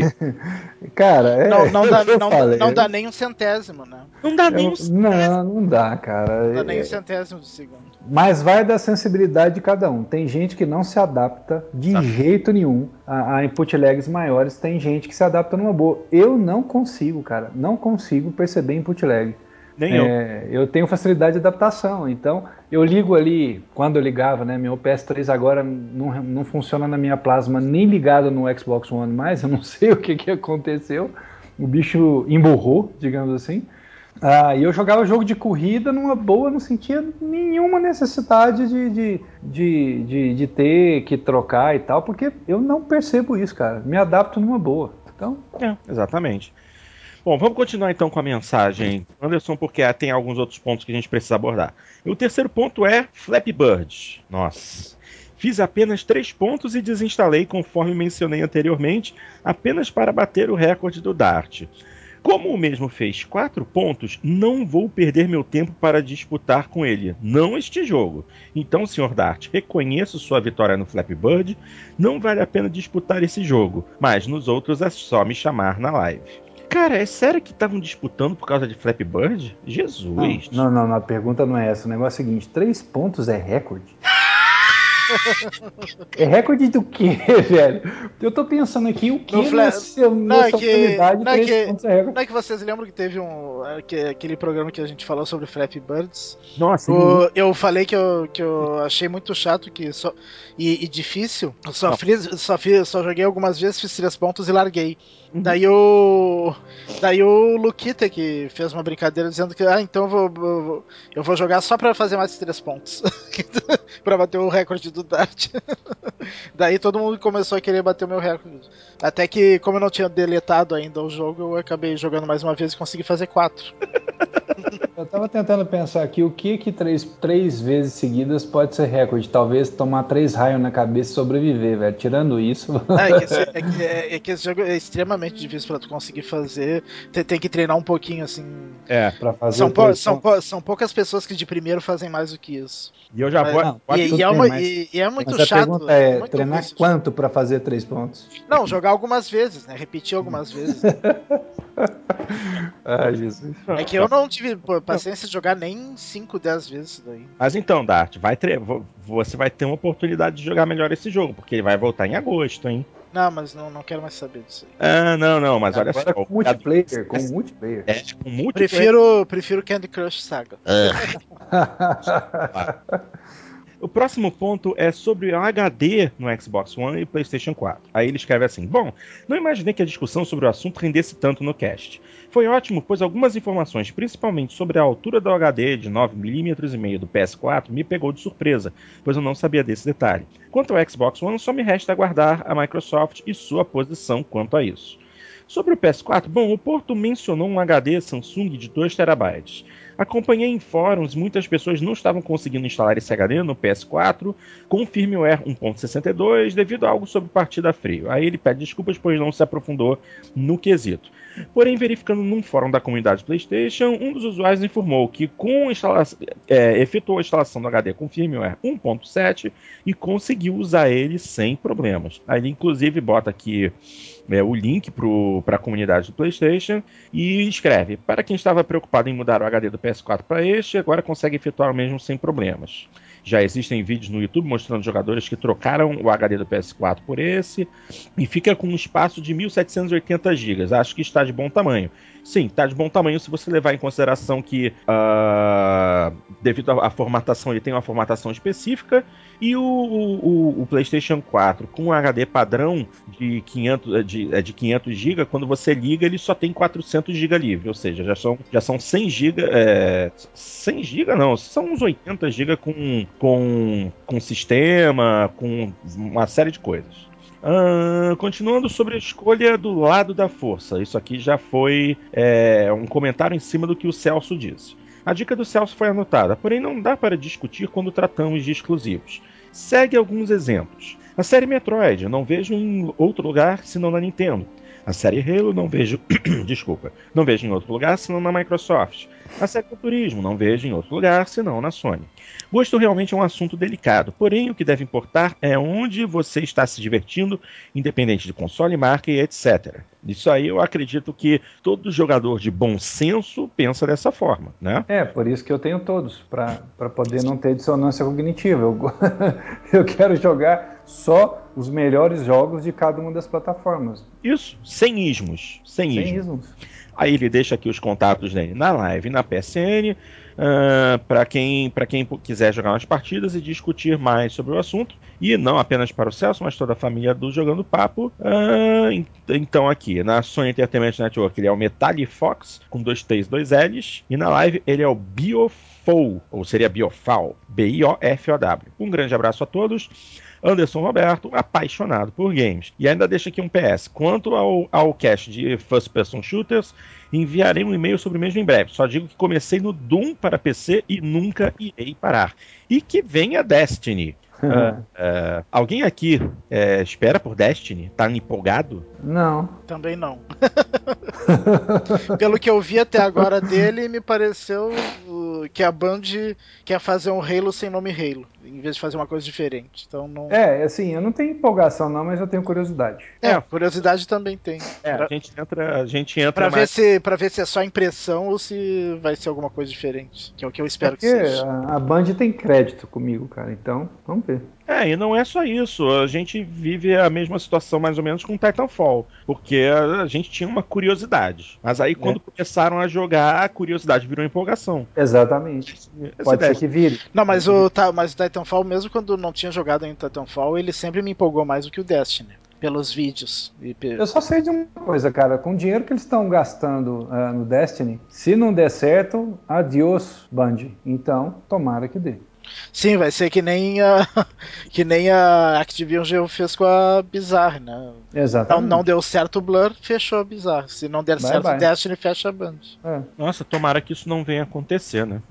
Por isso mas, que é mas, bom. Mas eu acho que ele vai, parece que ele já tá vendendo bem em pré-venda, né? Então dificilmente Cara, vai, vai custar, fracasso. vai custar mais caro que GTA, velho. É, é, um... é brincadeira. Se não for pra frente. É, é isso aí. Vamos, vamos torcer. Próxima mensagem enviada pelo nosso ouvinte Leandro Filgueiras. E ele escreve assim: Olá pessoal do Jogando Papo, me chamo Leandro, tenho 36 anos. Aí ele coloca entre parênteses: tiozinho? Hum. Tá novo pra ser tio, cara. Você é tio depois dos 40. É, exatamente.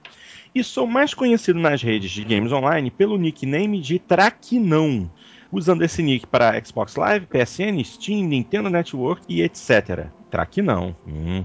Apesar de eu acessar o portal Xbox desde os tempos mais remotos, sou um ouvinte relativamente novo do podcast Jogando Papo. Comecei por algum episódio entre o 15 e o 20, acho. Isso agora conheço a todos para poder bater um papo e interagir. É excelente o podcast, a duração dos episódios e todos os comentários.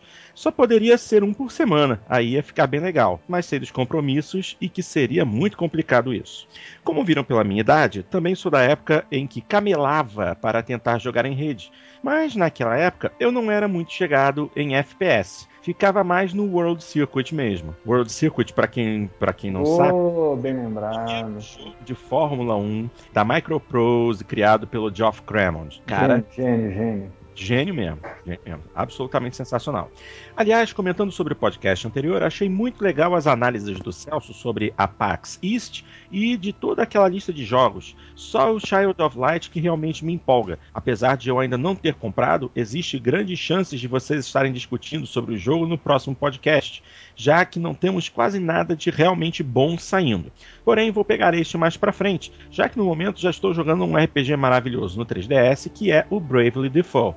E para não misturar as histórias, vou pegar ele só quando terminar esse. Bom, tomara que o, o Celso esteja conosco no próximo para a gente poder discutir a respeito de alguns jogos que a gente está devendo. É, é. Sobre os comentários de jogos, cada vez que o Xandão fala com tanta propriedade sobre o Paulo da Verdade, fico com mais vontade de jogar esse game. E aqui vem a primeira dúvida. Sou um cara que gosta dessas piadas politicamente incorretas. Adoro Futurama, Beavis and Butthead, mas não acompanho assiduamente a série South Park. Estarei perdendo alguma coisa no game ou posso jogar de boa?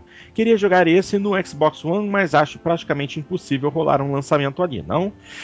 Uh, bom, é, primeiro, se você é, não acompanha assiduamente a série South Park, mas tem algum conhecimento da série, já assistiu uma boa meia dúzia de episódios, pode jogar de boa, que você vai curtir do mesmo jeito, porque o jogo é como se fosse um grande episódio. Se você só tem é, dúvidas com relação aos personagens, a única coisa que, que eu particularmente posso recomendar é, primeiro, assista o filme, o, é, é, South Park, Bigger, Longer and Uncut. eu adoro o título. e, e, o filme é muito bom, muito engraçado. A, a clássica música Uncle Fucker. Uncle Fucker. uh, you're a bone biting bastard, Uncle Fucker. Isso é sensacional. Como o filme já tem muitos anos e de lá para cá é, muitos personagens novos surgiram, uma outra dica que eu posso dar e que inclusive o Dart é, comentou durante a gravação de ontem é o episódio do canal Nostalgia no YouTube falando a respeito de South Park dá uma procurada lá no, no, no, YouTube pelo canal Nostalgia, vai na lista de vídeos e inclusive do South Park é um dos mais recentes. Você vai conseguir é, se adaptar rapidinho, vai conhecer os personagens, ver a linha do tempo, as curiosidades e você vai estar tá, é, preparado o suficiente para jogar South Park The Stick of Truth. Porque esse negócio de pau da verdade foi coisa de, de Xandão e de Celso O'Donnell. Isso não tá comigo. Sai de mim. Quanto a questão de rolar no Xbox One, hum, muito difícil, né? É, muito. Não faz muito sentido, inclusive, né? É, é um que já, já obteve um. É, na verdade, não fez sentido eles não lançarem, né, para os novos consoles. Mas já que não lançaram no lançamento, eu acho difícil. Não, mas eu, eu acho que não. O Dart, eu discordo. Eu acho que foi certinho, porque a base é muito pequena, né? Então Sim. você pega a base. Mas é, mas a maioria dos jogos estão saindo para os dois, né? Não, mas cara, é. a produtora que é inteligente, ela tá percebendo. Não Sim. tá tendo migração. O pessoal do 360 não tá migrando tudo pro One. Inclusive tá pouquíssimo, né? Então, é. ué. E assim. É, não, mas, é... não saiu, mas, não saiu, nem pro PS4, que já tá com uma base bem grande. E, que e... base grande? Só 7, 7 milhões de unidades. Pouco Sim, é pequeno. Não, mas é muito maior do que no mesmo tempo dos consoles anteriores, né? Sim, mas uh, não, não, vale a pena economicamente. É melhor você ficar com a base que já está. É, além do mais, o, já vinha, além do mais, o jogo. Esse é um jogo que já passou pela mão de várias empresas, porque ele originalmente ele estava nas mãos de, se não me engano, era da Activision. Eu não lembro exatamente qual foi o rumo do, do The Stick of Truth, mas eu sei que ele começou numa empresa, terminou em outra, e o desenvolvimento sempre foi focado em Xbox One, 360 e PC. É, e aliás, em Xbox 360, PlayStation 3 e PC. Fazer essa versão do jogo agora, já nos 45 do segundo tempo. Ah, não. De repente, deixar para trás uma versão de 360 e PS3, talvez também não acontecesse, mas eu acredito que foi a opção mais acertada, inclusive porque com isso eles conseguiram manter o preço do jogo mais baixo e atingir um público muito maior. Sim. Ele era daquela produtora. A da 2K, não era? É, não. Ah, eu não consigo me lembrar. Era uma que, que era dona do Saints Row também. E, e, e quebrou. Daí o Saints Row foi, foi, foi vendido para outro as franquias se espalharam. Era, era que tinha o Darksiders também. Eu não me lembro qual é o nome dela, me, me fugiu agora o nome. Era quem, quem produziu o Saints Row era a Volation Games, não era isso? Como é que era? É, mas a mas a publisher era outra. Ah, tá bom, tá bom. É, outra. É, o South Park era dessa, que eu não sim, consigo sim. me lembrar agora qual é. Quem, quem começou a produzir o jogo, se não me engano, foi a Obsidian Entertainment, que era uma subsidiária da THQ. E a ah, THQ. Exato. THQ que quebrou, é. Aí a THQ Essa quebrou em dezembro de 2012 e eles começaram a vender as, as IPs para tentar salvar um pouco da É, situação. foi isso mesmo, é a THQ que eu não lembrava. Isso. Aí a, aí a THQ repassou o jogo para Ubisoft. E então o, o Stick of Truth. É, é... Eles pulverizaram as, as, as, as, IPs, né? Sim. Cada uma sim. foi para uma produtora diferente. Exatamente. Bom, continuando então aqui a mensagem. É, falando um pouco da nova geração, ninguém aí está empolgado para jogar Mario Kart 8 no maravilhoso Wii U? Pelo menos lá vai ter corrida à noite e talvez até mudança climática. ah, olha, quem não, quem, não, quem não quer jogar Mario Kart? Eu adoraria, mas é. Eu, não, não é o suficiente para eu comprar um Wii U. Eu já falei, eu vou comprar um Wii U, mas quando tiver uma barganha por aí. Até lá, não. É, quem tá bem empolgado é a, a Janinha, a Janaína. Ela, ela tá mais empolgada com ele do que, do que o guarda-cães. Afinal, qual vai ser o nome? O Watch Dogs. Cães, observa cães. Como é que a gente vai chamar? Porque no final das contas a gente já fala de titã queda. É, é. Como é que a gente vai padronizar isso aí? Guarda-cães é legal. A partir de agora a gente vai, a gente vai pensar se compra guarda-cães e joga guarda-cães ou não. Uh, brincadeiras à parte, espero participar mais do podcast e obrigado por vocês investirem um tempo precioso da vida de vocês para conversar com a gente. Um grande abraço, Traquinão. Valeu, meu querido Traquinão, obrigado pela mensagem. Esperamos que você continue escrevendo pra gente. E a próxima é enviada pelo nosso ouvinte César Borges. E ele escreve assim: Olá, galera, como vão? Sou César Borges e sou gamer há mais de 20 anos e já joguei de tudo. Acompanho o Jogando Papo desde o começo e tenho percebido que a proposta do programa em ser multiplataforma tem se perdido em alguns programas. Talvez por vocês terem participado de um site só de Xbox, a inclinação de vocês é, nos comentários para esse console tem sido evidente. Vamos continuar. Nesse começo de geração, sem muitos grandes jogos, seria bacana a devida atenção nos jogos mais relevantes lançados para as novas plataformas Porém, vocês, só fala vocês falaram somente de grandes jogos do Xbox One. Falam de Titanfall em todos os programas e esquecem que nesse meio tempo tivemos o Infamous para o PlayStation 4, um jogo importantíssimo para a nova geração. Talvez por vocês não terem o console ou não terem jogado, vocês deixaram ele completamente de lado, o que achei um completo vacilo para um programa que se diz multiplataforma. Não, Caso... mas está certinho, a gente deixou de lado mesmo. É, é. Mas e aí? Caso vocês não tenham jogado, seria válido vocês convidarem alguém que jogou para comentar e avaliar o jogo, como vocês sempre fazem no programa. Gostaria que vocês fossem menos imparciais e dessem a devida atenção a todos os consoles, ou mudem de vez o nome do programa para Jogando Papo no Xbox. É mal, o programa é excelente, mas tenho visto isso constantemente no programa quando o assunto é games em geral. Até mais, amigos. César. Ô, oh, César, César, César. Vamos lá, vamos começar do começo. Ah, tudo começou quando a Sony colocou o PS4 a 4K. E aí, a nossa vontade de comprar tanto de um lado o Xbox One quanto o PS4 foi embora, porque nós não somos muito bobo, né? A gente sabe quando alguém trata a gente com respeito enquanto consumidor. Exato. Devido a esse problema, e é um problema que eu considero sério, Uhum. Uh, nós ainda, na nossa turma, ninguém tem um PS4. Agora que vamos. Tem algumas pessoas que tem, mas não, até tem, tem o, né? o Nilson tem. É, o Nilson me põe. Ele, ele não... até tava na gravação que não deu certo e eu, eu até falei para ele, a culpa é dele que ele comprou todos os consoles, mas não tem dinheiro para comprar jogo. Então ele, é, não, ele não comprou e não jogou o Infamous. É, Se bem que então... ele disse que jogou emprestado de alguém e não gostou. É. Pois é, ele então disse, assim. Ele disse que era para fazer esse review.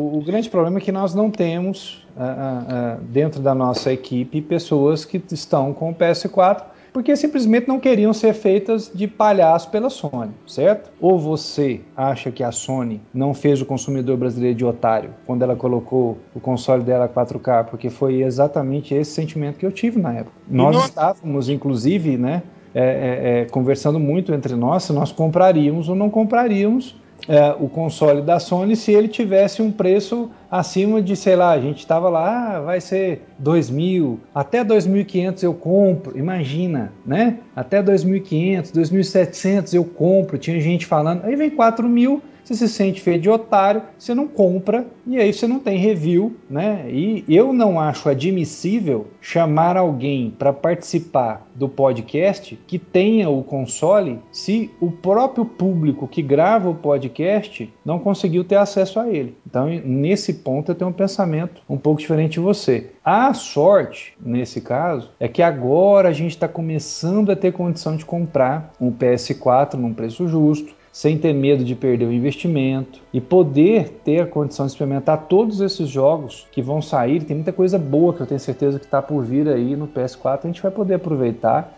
e a gente vai se divertir bastante, vai poder dar esse, esse nosso parecer sobre os outros jogos uh, uh, da nova geração no PS4. Mas aí tem uma coisa também que é, que é importante se dizer em relação a isso. Uhum. É, quando a gente fala bem do PlayStation, a gente é sonista. Quando a gente fala bem do Xbox, a gente é caixista. Sim. Quando a gente fala bem do PC, a gente é PCzista. Uhum. E cara, e é assim que funciona. Então, eu já escutei isso tantas e tantas vezes ao longo desses programas que só fico pensando uma coisa. Eu sou, e todos nós aqui somos, justamente aquilo que cada um quer pensar da gente. Então é isso. Não tem muito jeito de ser diferente. A gente simplesmente fala o que a gente pensa, joga o que a gente pode e não tem muito medo em fazer isso. É isso aí. Ah, ah assim, nós temos colegas que compraram o PlayStation 4, mas são pessoas que, no nosso ponto de vista, são pessoas que estão arriscando porque nós estamos num início de geração em que os consoles ainda são máquinas é, com uma confiabilidade é, desconhecida, uh, em, com preços que estão muito além daquilo que a grande maioria da população conseguiria pagar. Não tem ninguém aqui que está arrotando dinheiro, então a nossa compra tem que ser muito bem pensada, muito bem refletida. Inclusive, a escolha é, da grande maioria da equipe aqui pelo Xbox One é muito fácil de explicar. Primeiro, um preço é, que tivemos condição de pagar. Eu, inclusive, digo para você, eu estou pagando até agora. O meu Xbox está parcelado em 12 vezes sem juros no cartão Saraiva. E então eu só vou terminar de pagar ele em novembro. É, o console vendido oficialmente no Brasil tem garantia. É, o meu tá em 10 vezes e termina em setembro, então libera um comprei, pouquinho antes. Eu né? comprei à vista na promoção do Submarino, paguei 1.300 e qualquer coisa com um jogo e três meses de live. Sortudo, sortudo. Mas então, de qualquer forma, é, nós temos um console com garantia e manutenção no país. E, inclusive, nós temos um ano e seis meses de garantia, porque nós registramos o nosso console através do site de registro do Xbox. E a partir do momento que você faz isso, você ganha seis meses extras de garantia do produto. Ou seja, temos um ano e seis meses de garantia no console. Se a gente quisesse ter um PlayStation 4 agora, como é que a gente faria para ter garantia? Como é que a gente faria para ter manutenção? Não, não tem. tem. Não tem. Eu não vou pagar 4 Quer dizer, tem se pagar 4 mil reais. é, mas você tem um ano. É. Pô, em um ano, pelo mesmo preço, você compra é, no exterior você compra três, ainda vai, viaja, vai e volta, velho.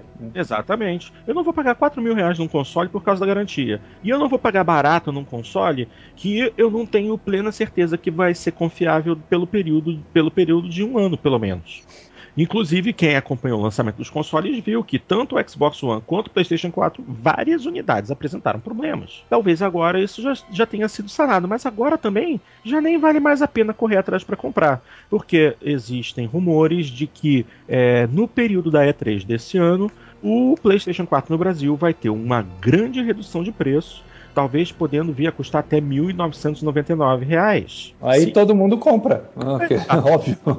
Isso é claro, óbvio e ululante. No é, dia agora, que se, agora, se garante, tô comprando. É, só complementando o que você está falando. Agora, meu, na boa, cá entre nós, ter que chamar gente que tem PS4 para vir aqui dar opinião, hum. não, meu. Aí não. não. Aí é forçar a barra. Porque o lance é o seguinte, cara. A coisa tem que fluir de forma natural. Uhum. Ela não pode ser forçada. Eu não posso ficar, e ninguém aqui quer ficar a, a, a, fechado e escravo de Uh, ah, eu só posso opinar se tiver alguém aqui que tem o PS4. Eu tenho que ser imparcial. Não temos esta esse comprometimento. Imparcialidade é coisa de jornalista, cara. Aqui Exatamente. ninguém é. Aqui somos gamers e nós refletimos a realidade das ruas. E hoje a realidade das ruas é: Sony, me trate como um consumidor que eu devolva a você a minha opinião. Do contrário, chupa o dedo, Sony. Espere eu ter paciência e o dinheiro para ter o seu console. É isso aí, é isso aí. Essa é uma opinião é, do DW, mas que eu, eu tenho certeza reflete o pensamento de toda a equipe do Jogando Papo, ok? Muito bem, próxima mensagem, e eu vou mudar aqui uma, a ordem da leitura, porque é, essa, essa mensagem aqui é um pouquinho mais curta, rende um pouco menos de discussão, então vamos rapidinho nela. É a mensagem do nosso querido Animatrix Nabisco, rapaz biscoito, e ele escreve assim: Olá, Jesus jogando papo. Gostaria de comentar com vocês que consegui achar o Play 4 com facilidade na minha viagem a Orlando. Todo lugar tinha não está mais em falta no estoque. Já em Nova York estava esgotadíssimo. Fui em várias lojas, Best Buy, GameStop e nada. O incrível é que além da imensa diferença de preços praticada aqui no Brasil referente ao PS4, os acessórios do mesmo, como controle, câmera, headsets, etc., a diferença também é imensa. É revoltante. E se tratando de preço de roupas, então, nem se fala. Uma camisa de marca daqui dá para você comprar pelo menos quatro lá. Prometi a mim mesmo nunca mais comprar roupas aqui. Promessa van. Você tá falando, rapaz? Só se, só se ele pretende ir uh, três vezes, três, quatro vezes por ano lá. Daí, é, promessa daí. O nunca mais é uma coisa muito distante, né? Que de é. vez em quando acontece no outro dia. É. pelo menos, pelo menos meia e cueca vai ter que comprar aqui. tá danado. Continuando. Enfim, depois deste breve relato de minha experiência com PS4 nos Estados Unidos, nos Estados Unidos, gostaria de saber a opinião dos jogadores. Se estão animados pela E3 desse ano, em se tratando de novidades em relação a novos jogos e novas franquias. Vocês acham que vem boas surpresas ou esse ano ainda não? Ah, eu acho. Eu tô bem no hype. Tá. Não sei nem o que, cara, mas tô no hype. Alguma coisa vai acontecer. é, eu, eu também acho. eu, eu, pelo pelo menos tem esperança, né, de que, de que tenha novas franquias. Talvez é. nem todas para saírem esse ano, mas que pelo menos vão aparecer na E3. Né? É essa a questão. Eu, eu, eu tô meio cético com relação a isso. Eu já sou eu, eu já sou do tipo que acha que esse ano que a gente vai ver nos novos consoles é mais continuação. Franquia nova tá meio difícil, assim, mas é, pode ser que surja uma coisa ou outra, mas eu acredito que esse ano ainda é um ano de. de... Tá, mas não tem algumas continuações que vocês gostariam de ver? Tipo Forza Horizon 2, ah, PGR5. não, PGR5 não existe, né? Mas ó, já tem coisas também que a gente está uh, já ligado em relação a, ao PS4, né? Um uhum. novo Uncharted, que, novo God of War, e vai, cara. Eu acho que de todo lado a gente está apostando que vem coisa por aí. Agora, para sair esse ano, hum. difícil, não sei. Não, não sei. Aliás, para sair esse ano, hoje mesmo a Microsoft anunciou uh, que o Halo 5 é para ano que vem, né? Como todo mundo já imaginava. É, e mas deixou ano, uma esse... ponta lá que é, vem alguma não, coisa. É um pacote Master Chief. É o Halo 1, 2, 3 e 4. E remasterizados no, no final desse ano. Oh. Um pacotão. Olha só, eu não sei o que que tá passando na cabeça da Microsoft. Eu sei o que, que tá passando, Portinho. A gente ainda não tá na E3 e eles já estão queimando as fichas. Cara, a Microsoft ela tá numa situação muito muito difícil, muito difícil. É, esse negócio de ter arrancado o Kinect agora foi a, a famosa estratégia. Uh, meu amigo, estoura o prédio, rebenta tudo, põe tudo embaixo e vamos começar tudo do zero. Nós fizemos uma imensa borrada, digamos assim, né? Para tudo que é lado, agora vamos tentar reestruturar. Eu, nossa, é, ou vem aí um anúncio. Mas DW, sincer, DW sinceramente, vamos, vamos, vamos pensar bem. A Microsoft desde o início veio com aquela história de que ah, o, o, o Xbox One é construído ao redor do Kinect. Você acredita? Até uma semana atrás. Você, acredita, você acreditava nisso? Não.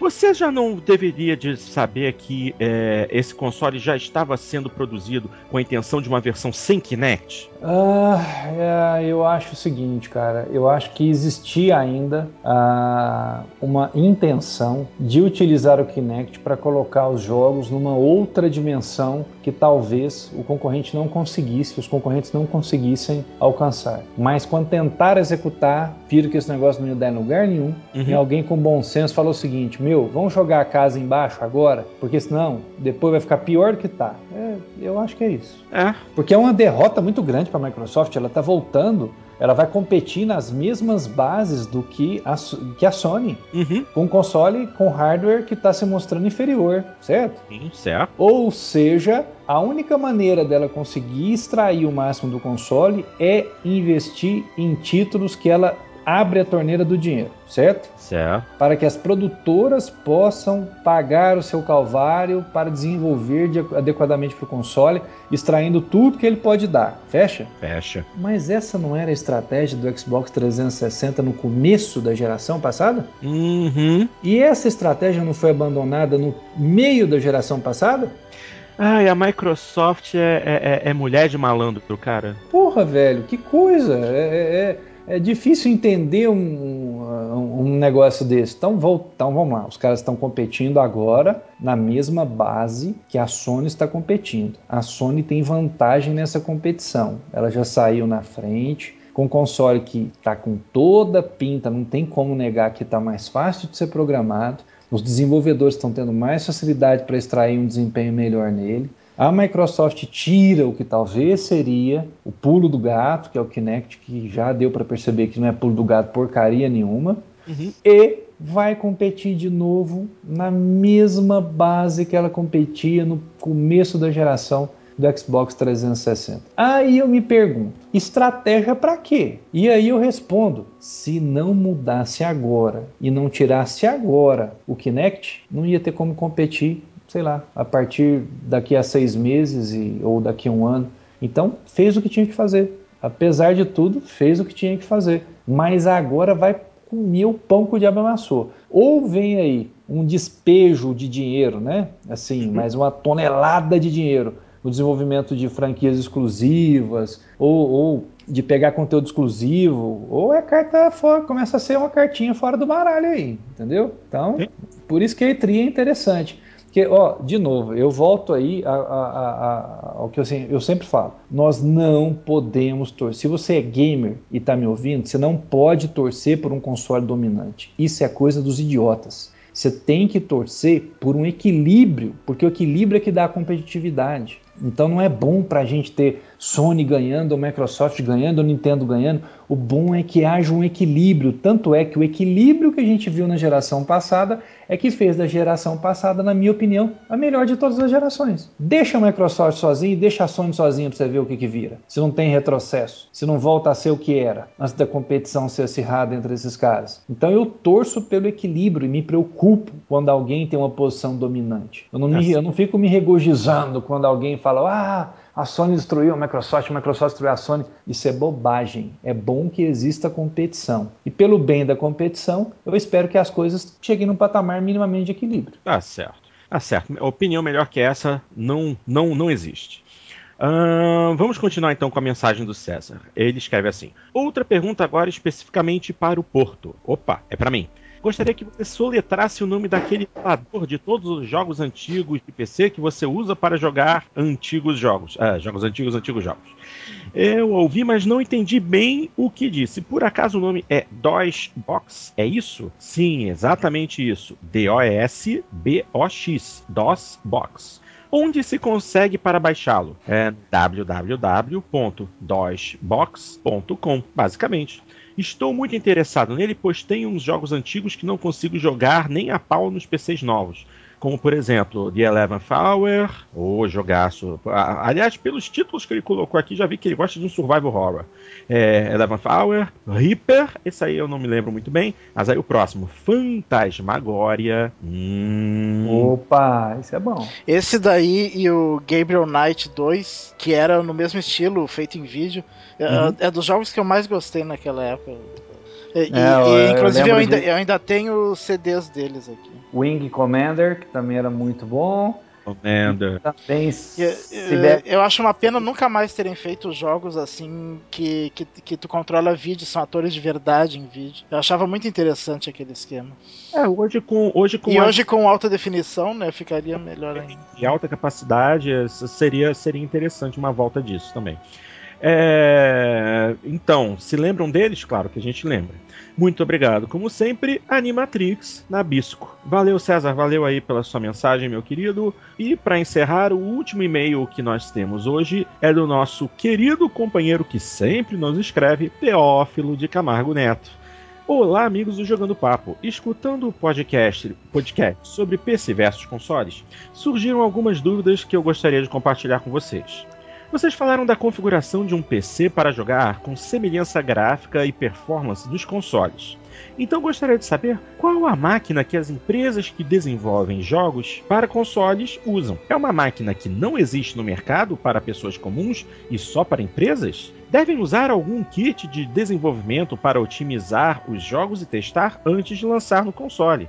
Se pensar bem, todos os jogos dos consoles rodam no PC e depois compilam para os consoles. Sabem me dizer algo a respeito? É uma super máquina ou a diferença está no software usado? São dev kits. Uh, então, quando você usa, utiliza o, o kit de desenvolvimento, ele é feito sob medida para que a produtora, no momento de, de, da execução dos trabalhos, ela possa ter um bom desempenho ah, na hora de fazer a coisa acontecer. O que acontece é que normalmente é o seguinte: quando um console ele está em prototipagem, quando ele está na fase final, principalmente do seu desenvolvimento, o poder computacional para simular aquele console no PC ele é um pouco maior uhum. do que o o hardware final, digamos assim. Então, os kits de desenvolvimento, antes dos consoles chegarem ao mercado, eles são tanto quanto mais poderosos. Por exemplo, para você entender a situação, eu me recordo que os kits de desenvolvimento que estavam chegando para o, o, o PlayStation 4 eram PCs na época extremamente parrudos, né? com processadores de, de quatro núcleos é, é, é, e com placas e GPUs bem, bem poderosas. A Microsoft, por outro lado, em relação ao Xbox One, prometeu e eu acho que ainda não cumpriu, se eu não me engano, que qualquer Xbox One poderá ser convertido em kit de desenvolvimento. É, ainda não cumpriu, mas parece que até esse ano ainda. É, até o fim do mundo sai, né? Então, é. É, dá para perceber que você tem um antes e um depois é, é, em relação a isso. Mas eu acredito que hoje a maioria das empresas que fazem desenvolvimento estão usando os dev kits que tem, é, é, é que são PCs parrudos ainda ah, para fazer aí os seus, os seus jogos.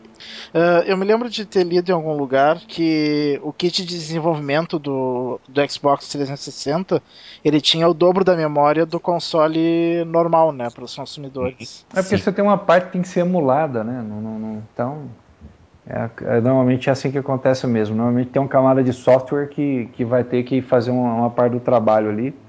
Então você tem essa característica. É, é. Por, por, isso que eu acho estranho qualquer console poder ser, né? Uhum. Talvez seja mais para jogos indies mesmo. É, eu, eu, eu realmente assim, eu acho que o cara certo para falar sobre isso seria o Jalf, né? Que é um é. grande entendedor do assunto. Mas do parco conhecimento que eu tenho é, é, são, é, são as coisas que eu sei. É, eu estava lendo aqui é, a respeito da, é, do, dos, dos, dos, das unidades de desenvolvimento para o PlayStation 3 e é um, é um texto muito interessante porque uh, o, o, processador, os jogos, na época em que o processador ainda estava sendo finalizado, o, o processador Cell, é, o desenvolvimento era todo em cima de, de máquinas bem parrudas para a época, realmente. Isso porque o, o, o processador do, do, PlayStation 3, na época do lançamento, era uma coisa muito avançada. Era um, um equipamento muito avançado. E então essas máquinas. Sim, é. não podia construir a bomba atômica? Sim, sim.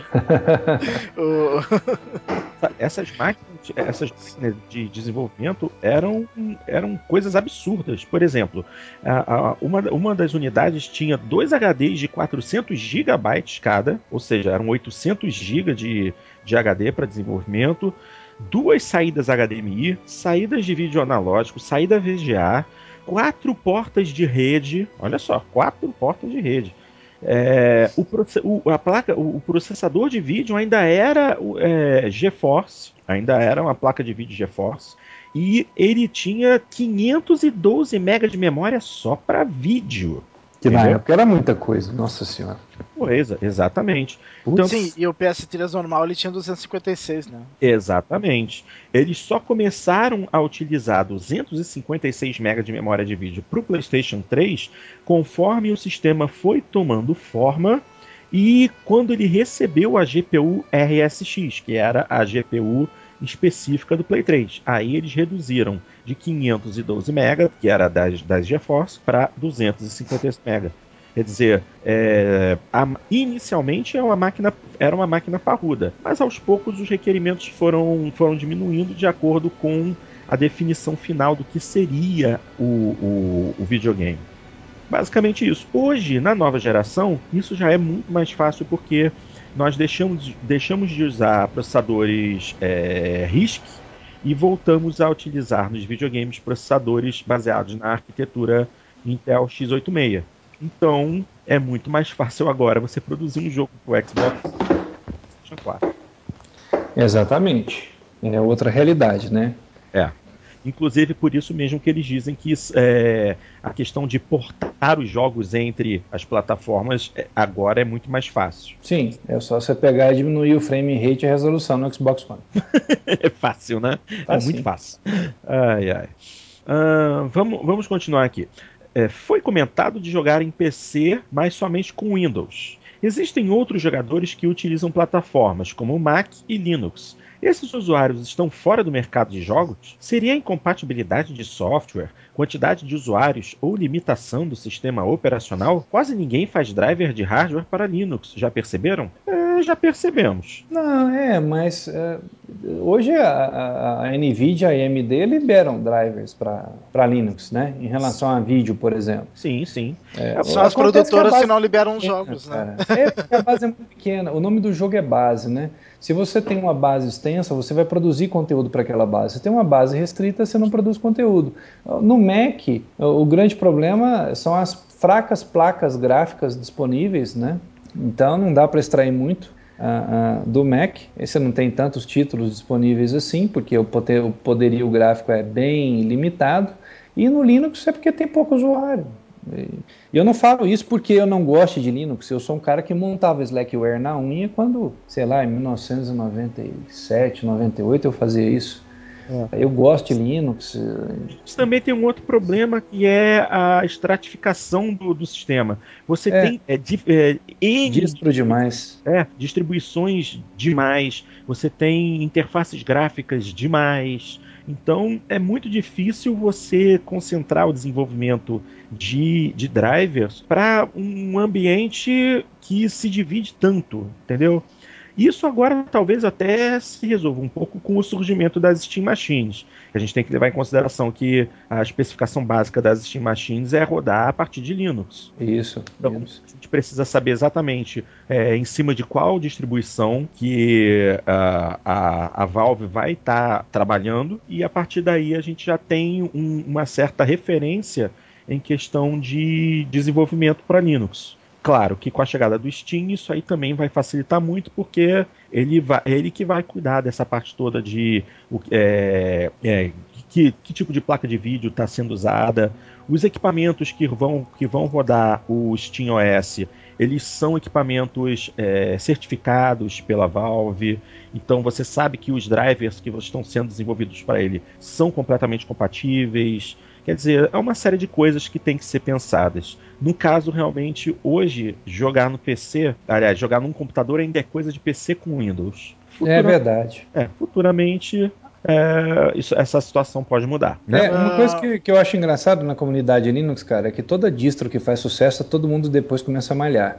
Uhum. Aí o trem não vai, cara. É difícil. Né? O Ubuntu começou a fazer sucesso, tomou porrada de tudo que é lado, velho. Nossa senhora, aí começa a demonizar aquela distro. E aí você tem a fragmentação, não, boa é essa, boa é aquela, troca, põe, tá. Cara, o usuário normal, o, o, o comum, ele quer ligar o computador e apertar um botão e jogar o jogo. Isso. Ele não quer instalar pacote, remover pacote, ele não quer subir e, e, e, descer serviço, não é a praia dele. Então, é, não tem base. É simples assim. Mas, a minha dúvida em relação ao SteamOS é. Os jogos feitos para Windows vão, vão rodar nele? Não, jogos para Windows não. Eles, tão, eles têm que ser feitos para o Steam, a, né? os rodos, será que a Steam, tá, será que a Steam tá, tá conversando com as produtoras? Ah, com certeza que tá. Com certeza, sem dúvida. Porque, porque se, se não saírem os jogos na mesma quantidade que tem que sai para Windows hoje sair para o Steam OS, é destinado ao fracasso. Não, mas aí tem uma coisa que é a tal, né? A Valve, eu sempre falo, a Valve come pelas beiradas, certo?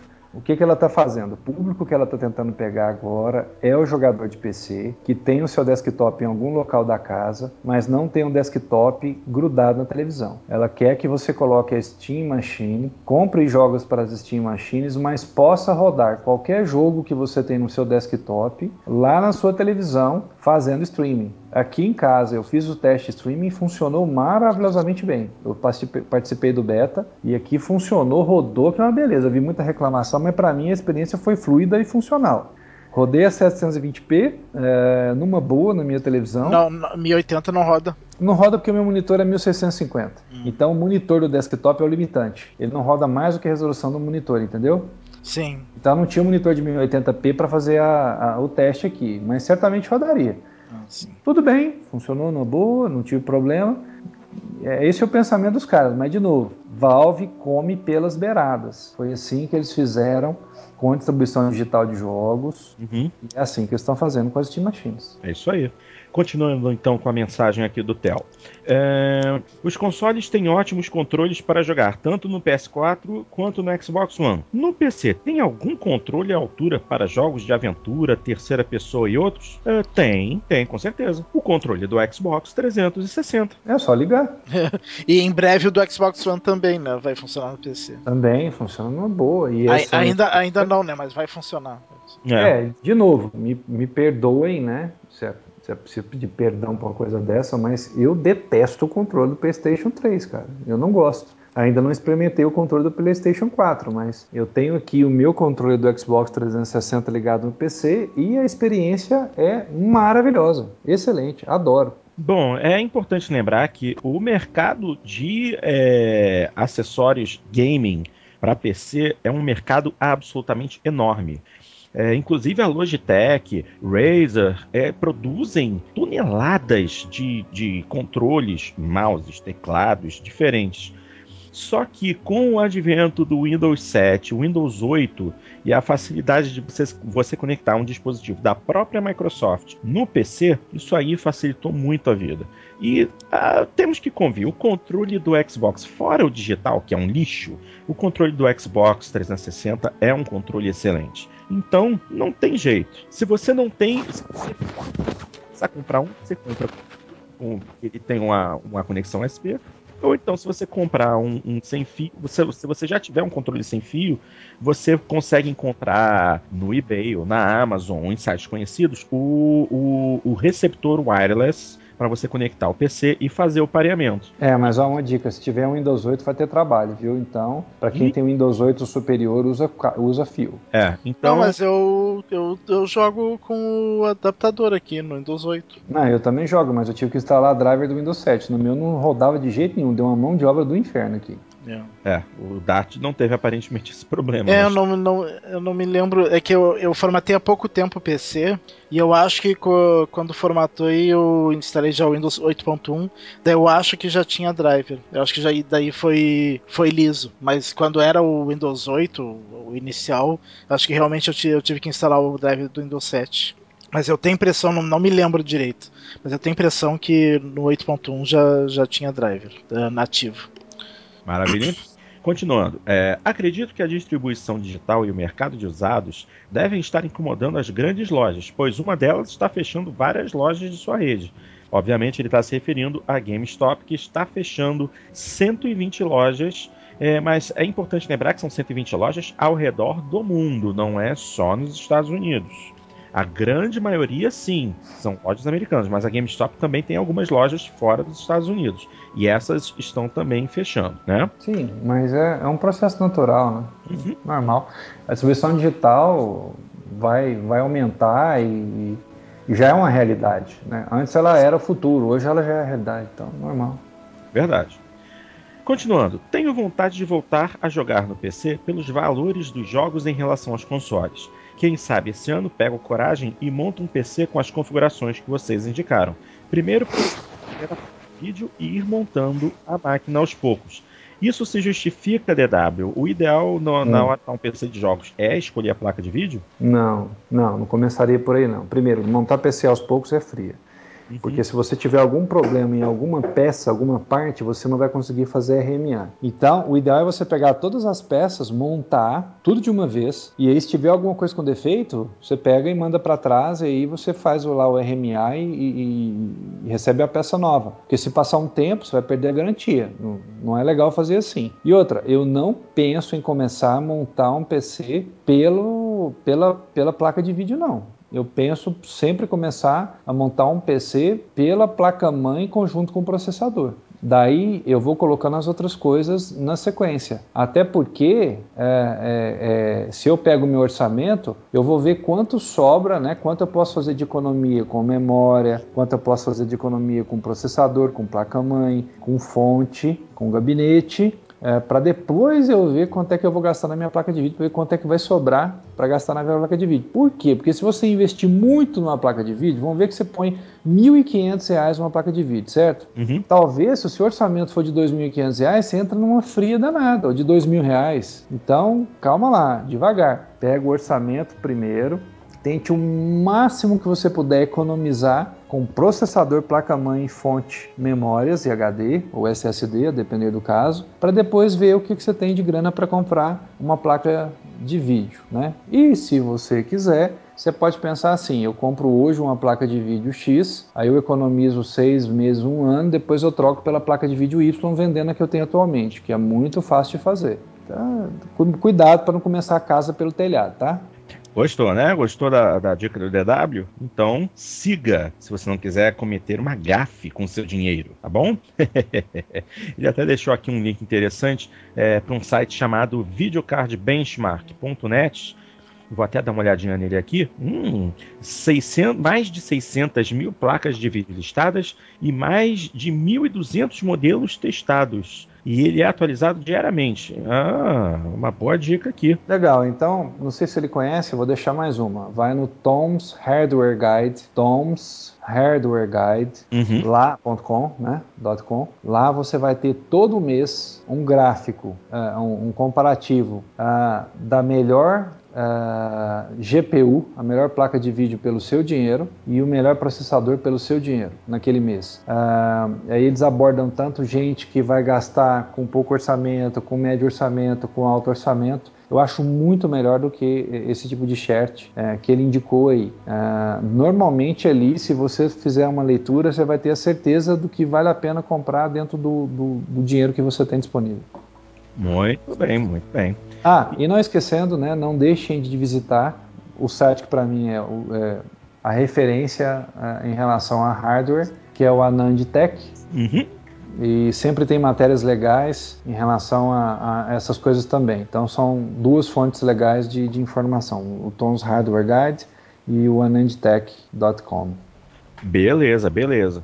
E é, só para encerrar a mensagem, ele manda um abraço para todos e bom podcast. Meu querido Theo, muitíssimo obrigado pela sua mensagem. A gente sente uma grande felicidade em receber é, suas mensagens ao longo de todos esses programas. Sabemos que você é um dos nossos é, ouvintes mais assíduos assim como o, o César, o Animatrix e vários outros. É, mas você, em especial, sempre escreve para gente trazendo informações interessantes, trazendo perguntas valiosas. É, é, sempre bom contar com você para é, criar novas discussões, abrir novos espaços de discussão aqui e até mesmo aprender um pouquinho, né? Porque realmente essa questão da escolha da, da placa de vídeo inicialmente você viu que aí o DW pôde é, te dar uma ajuda aí para você conseguir é, economizar uma graninha, entendeu?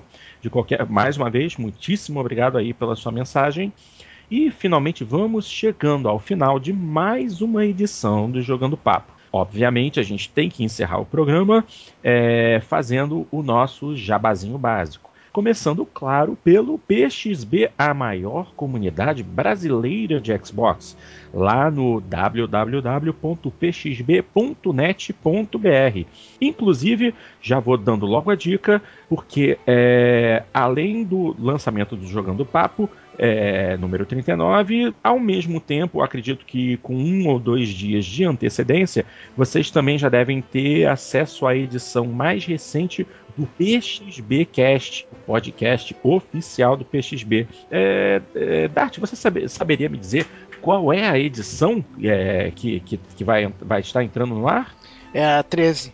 PXB Cast 13. Show de bola. Então, dá uma chegada lá na, na, área de podcast do PXB. Vocês vão entrar, obviamente, Jogando Papo. E também vão encontrar a edição mais recente do PXBcast, o PXBcast número 13, que está tratando de alguns assuntos que nós não pudemos tratar durante a gravação de hoje. Em específico, a, a discussão sobre o novo Xbox One sem Kinect, o Games with Gold no Xbox One e também o fim da obrigatoriedade de assinatura Live Gold para poder acessar os aplicativos de third no Xbox One e no Xbox 360. Então, pxb.net.br, a maior comunidade brasileira de Xbox. Vamos também lembrar dos nossos queridos amigos da Torre dos Gurus, um site muito divertido com tudo de melhor para o público nerd, público geek, muitas discussões divertidas é, e também tem o podcast deles, né? O podcast da Torre dos Gurus, que é sempre muito engraçado. É, então deem uma chegadinha lá no torredosgurus.com.br e também, claro, temos que falar dos nossos queridos amigos Edgar e Rafael do mafagrafos.net, o site de tecnologia e tudo mais que interessa a nós que curtimos videogame também, claro, a gente quer estar tá, uh, sabendo de tudo a respeito de tecnologia, diversão e eles também têm o excelente podcast, o Café com Mafagrafos, então não se esqueçam de visitar mafagrafos.net. E gente, é isso aí, chegamos mais uma vez ao final de uma edição do Jogando Papo. E, obviamente, convidamos vocês para daqui a duas semanas é, ouvirem a próxima edição, a edição número 40, que é o nosso preparatório para a E3 2014. Nós vamos estar discutindo rumores, vamos fazer o nosso bingo. Esse ano nós vamos fazer um bingo para tentar adivinhar o que, que vai rolar de interessante na E3. E é isso aí. Obviamente, a gente tem que agradecer muitíssimo a presença das meninas aqui, mandar um beijo para a Lina, para Márcia e também, claro, para nossa Janinha. E até daqui a duas semanas com o Jogando Papo número 40. Um grande abraço a todos e até a próxima.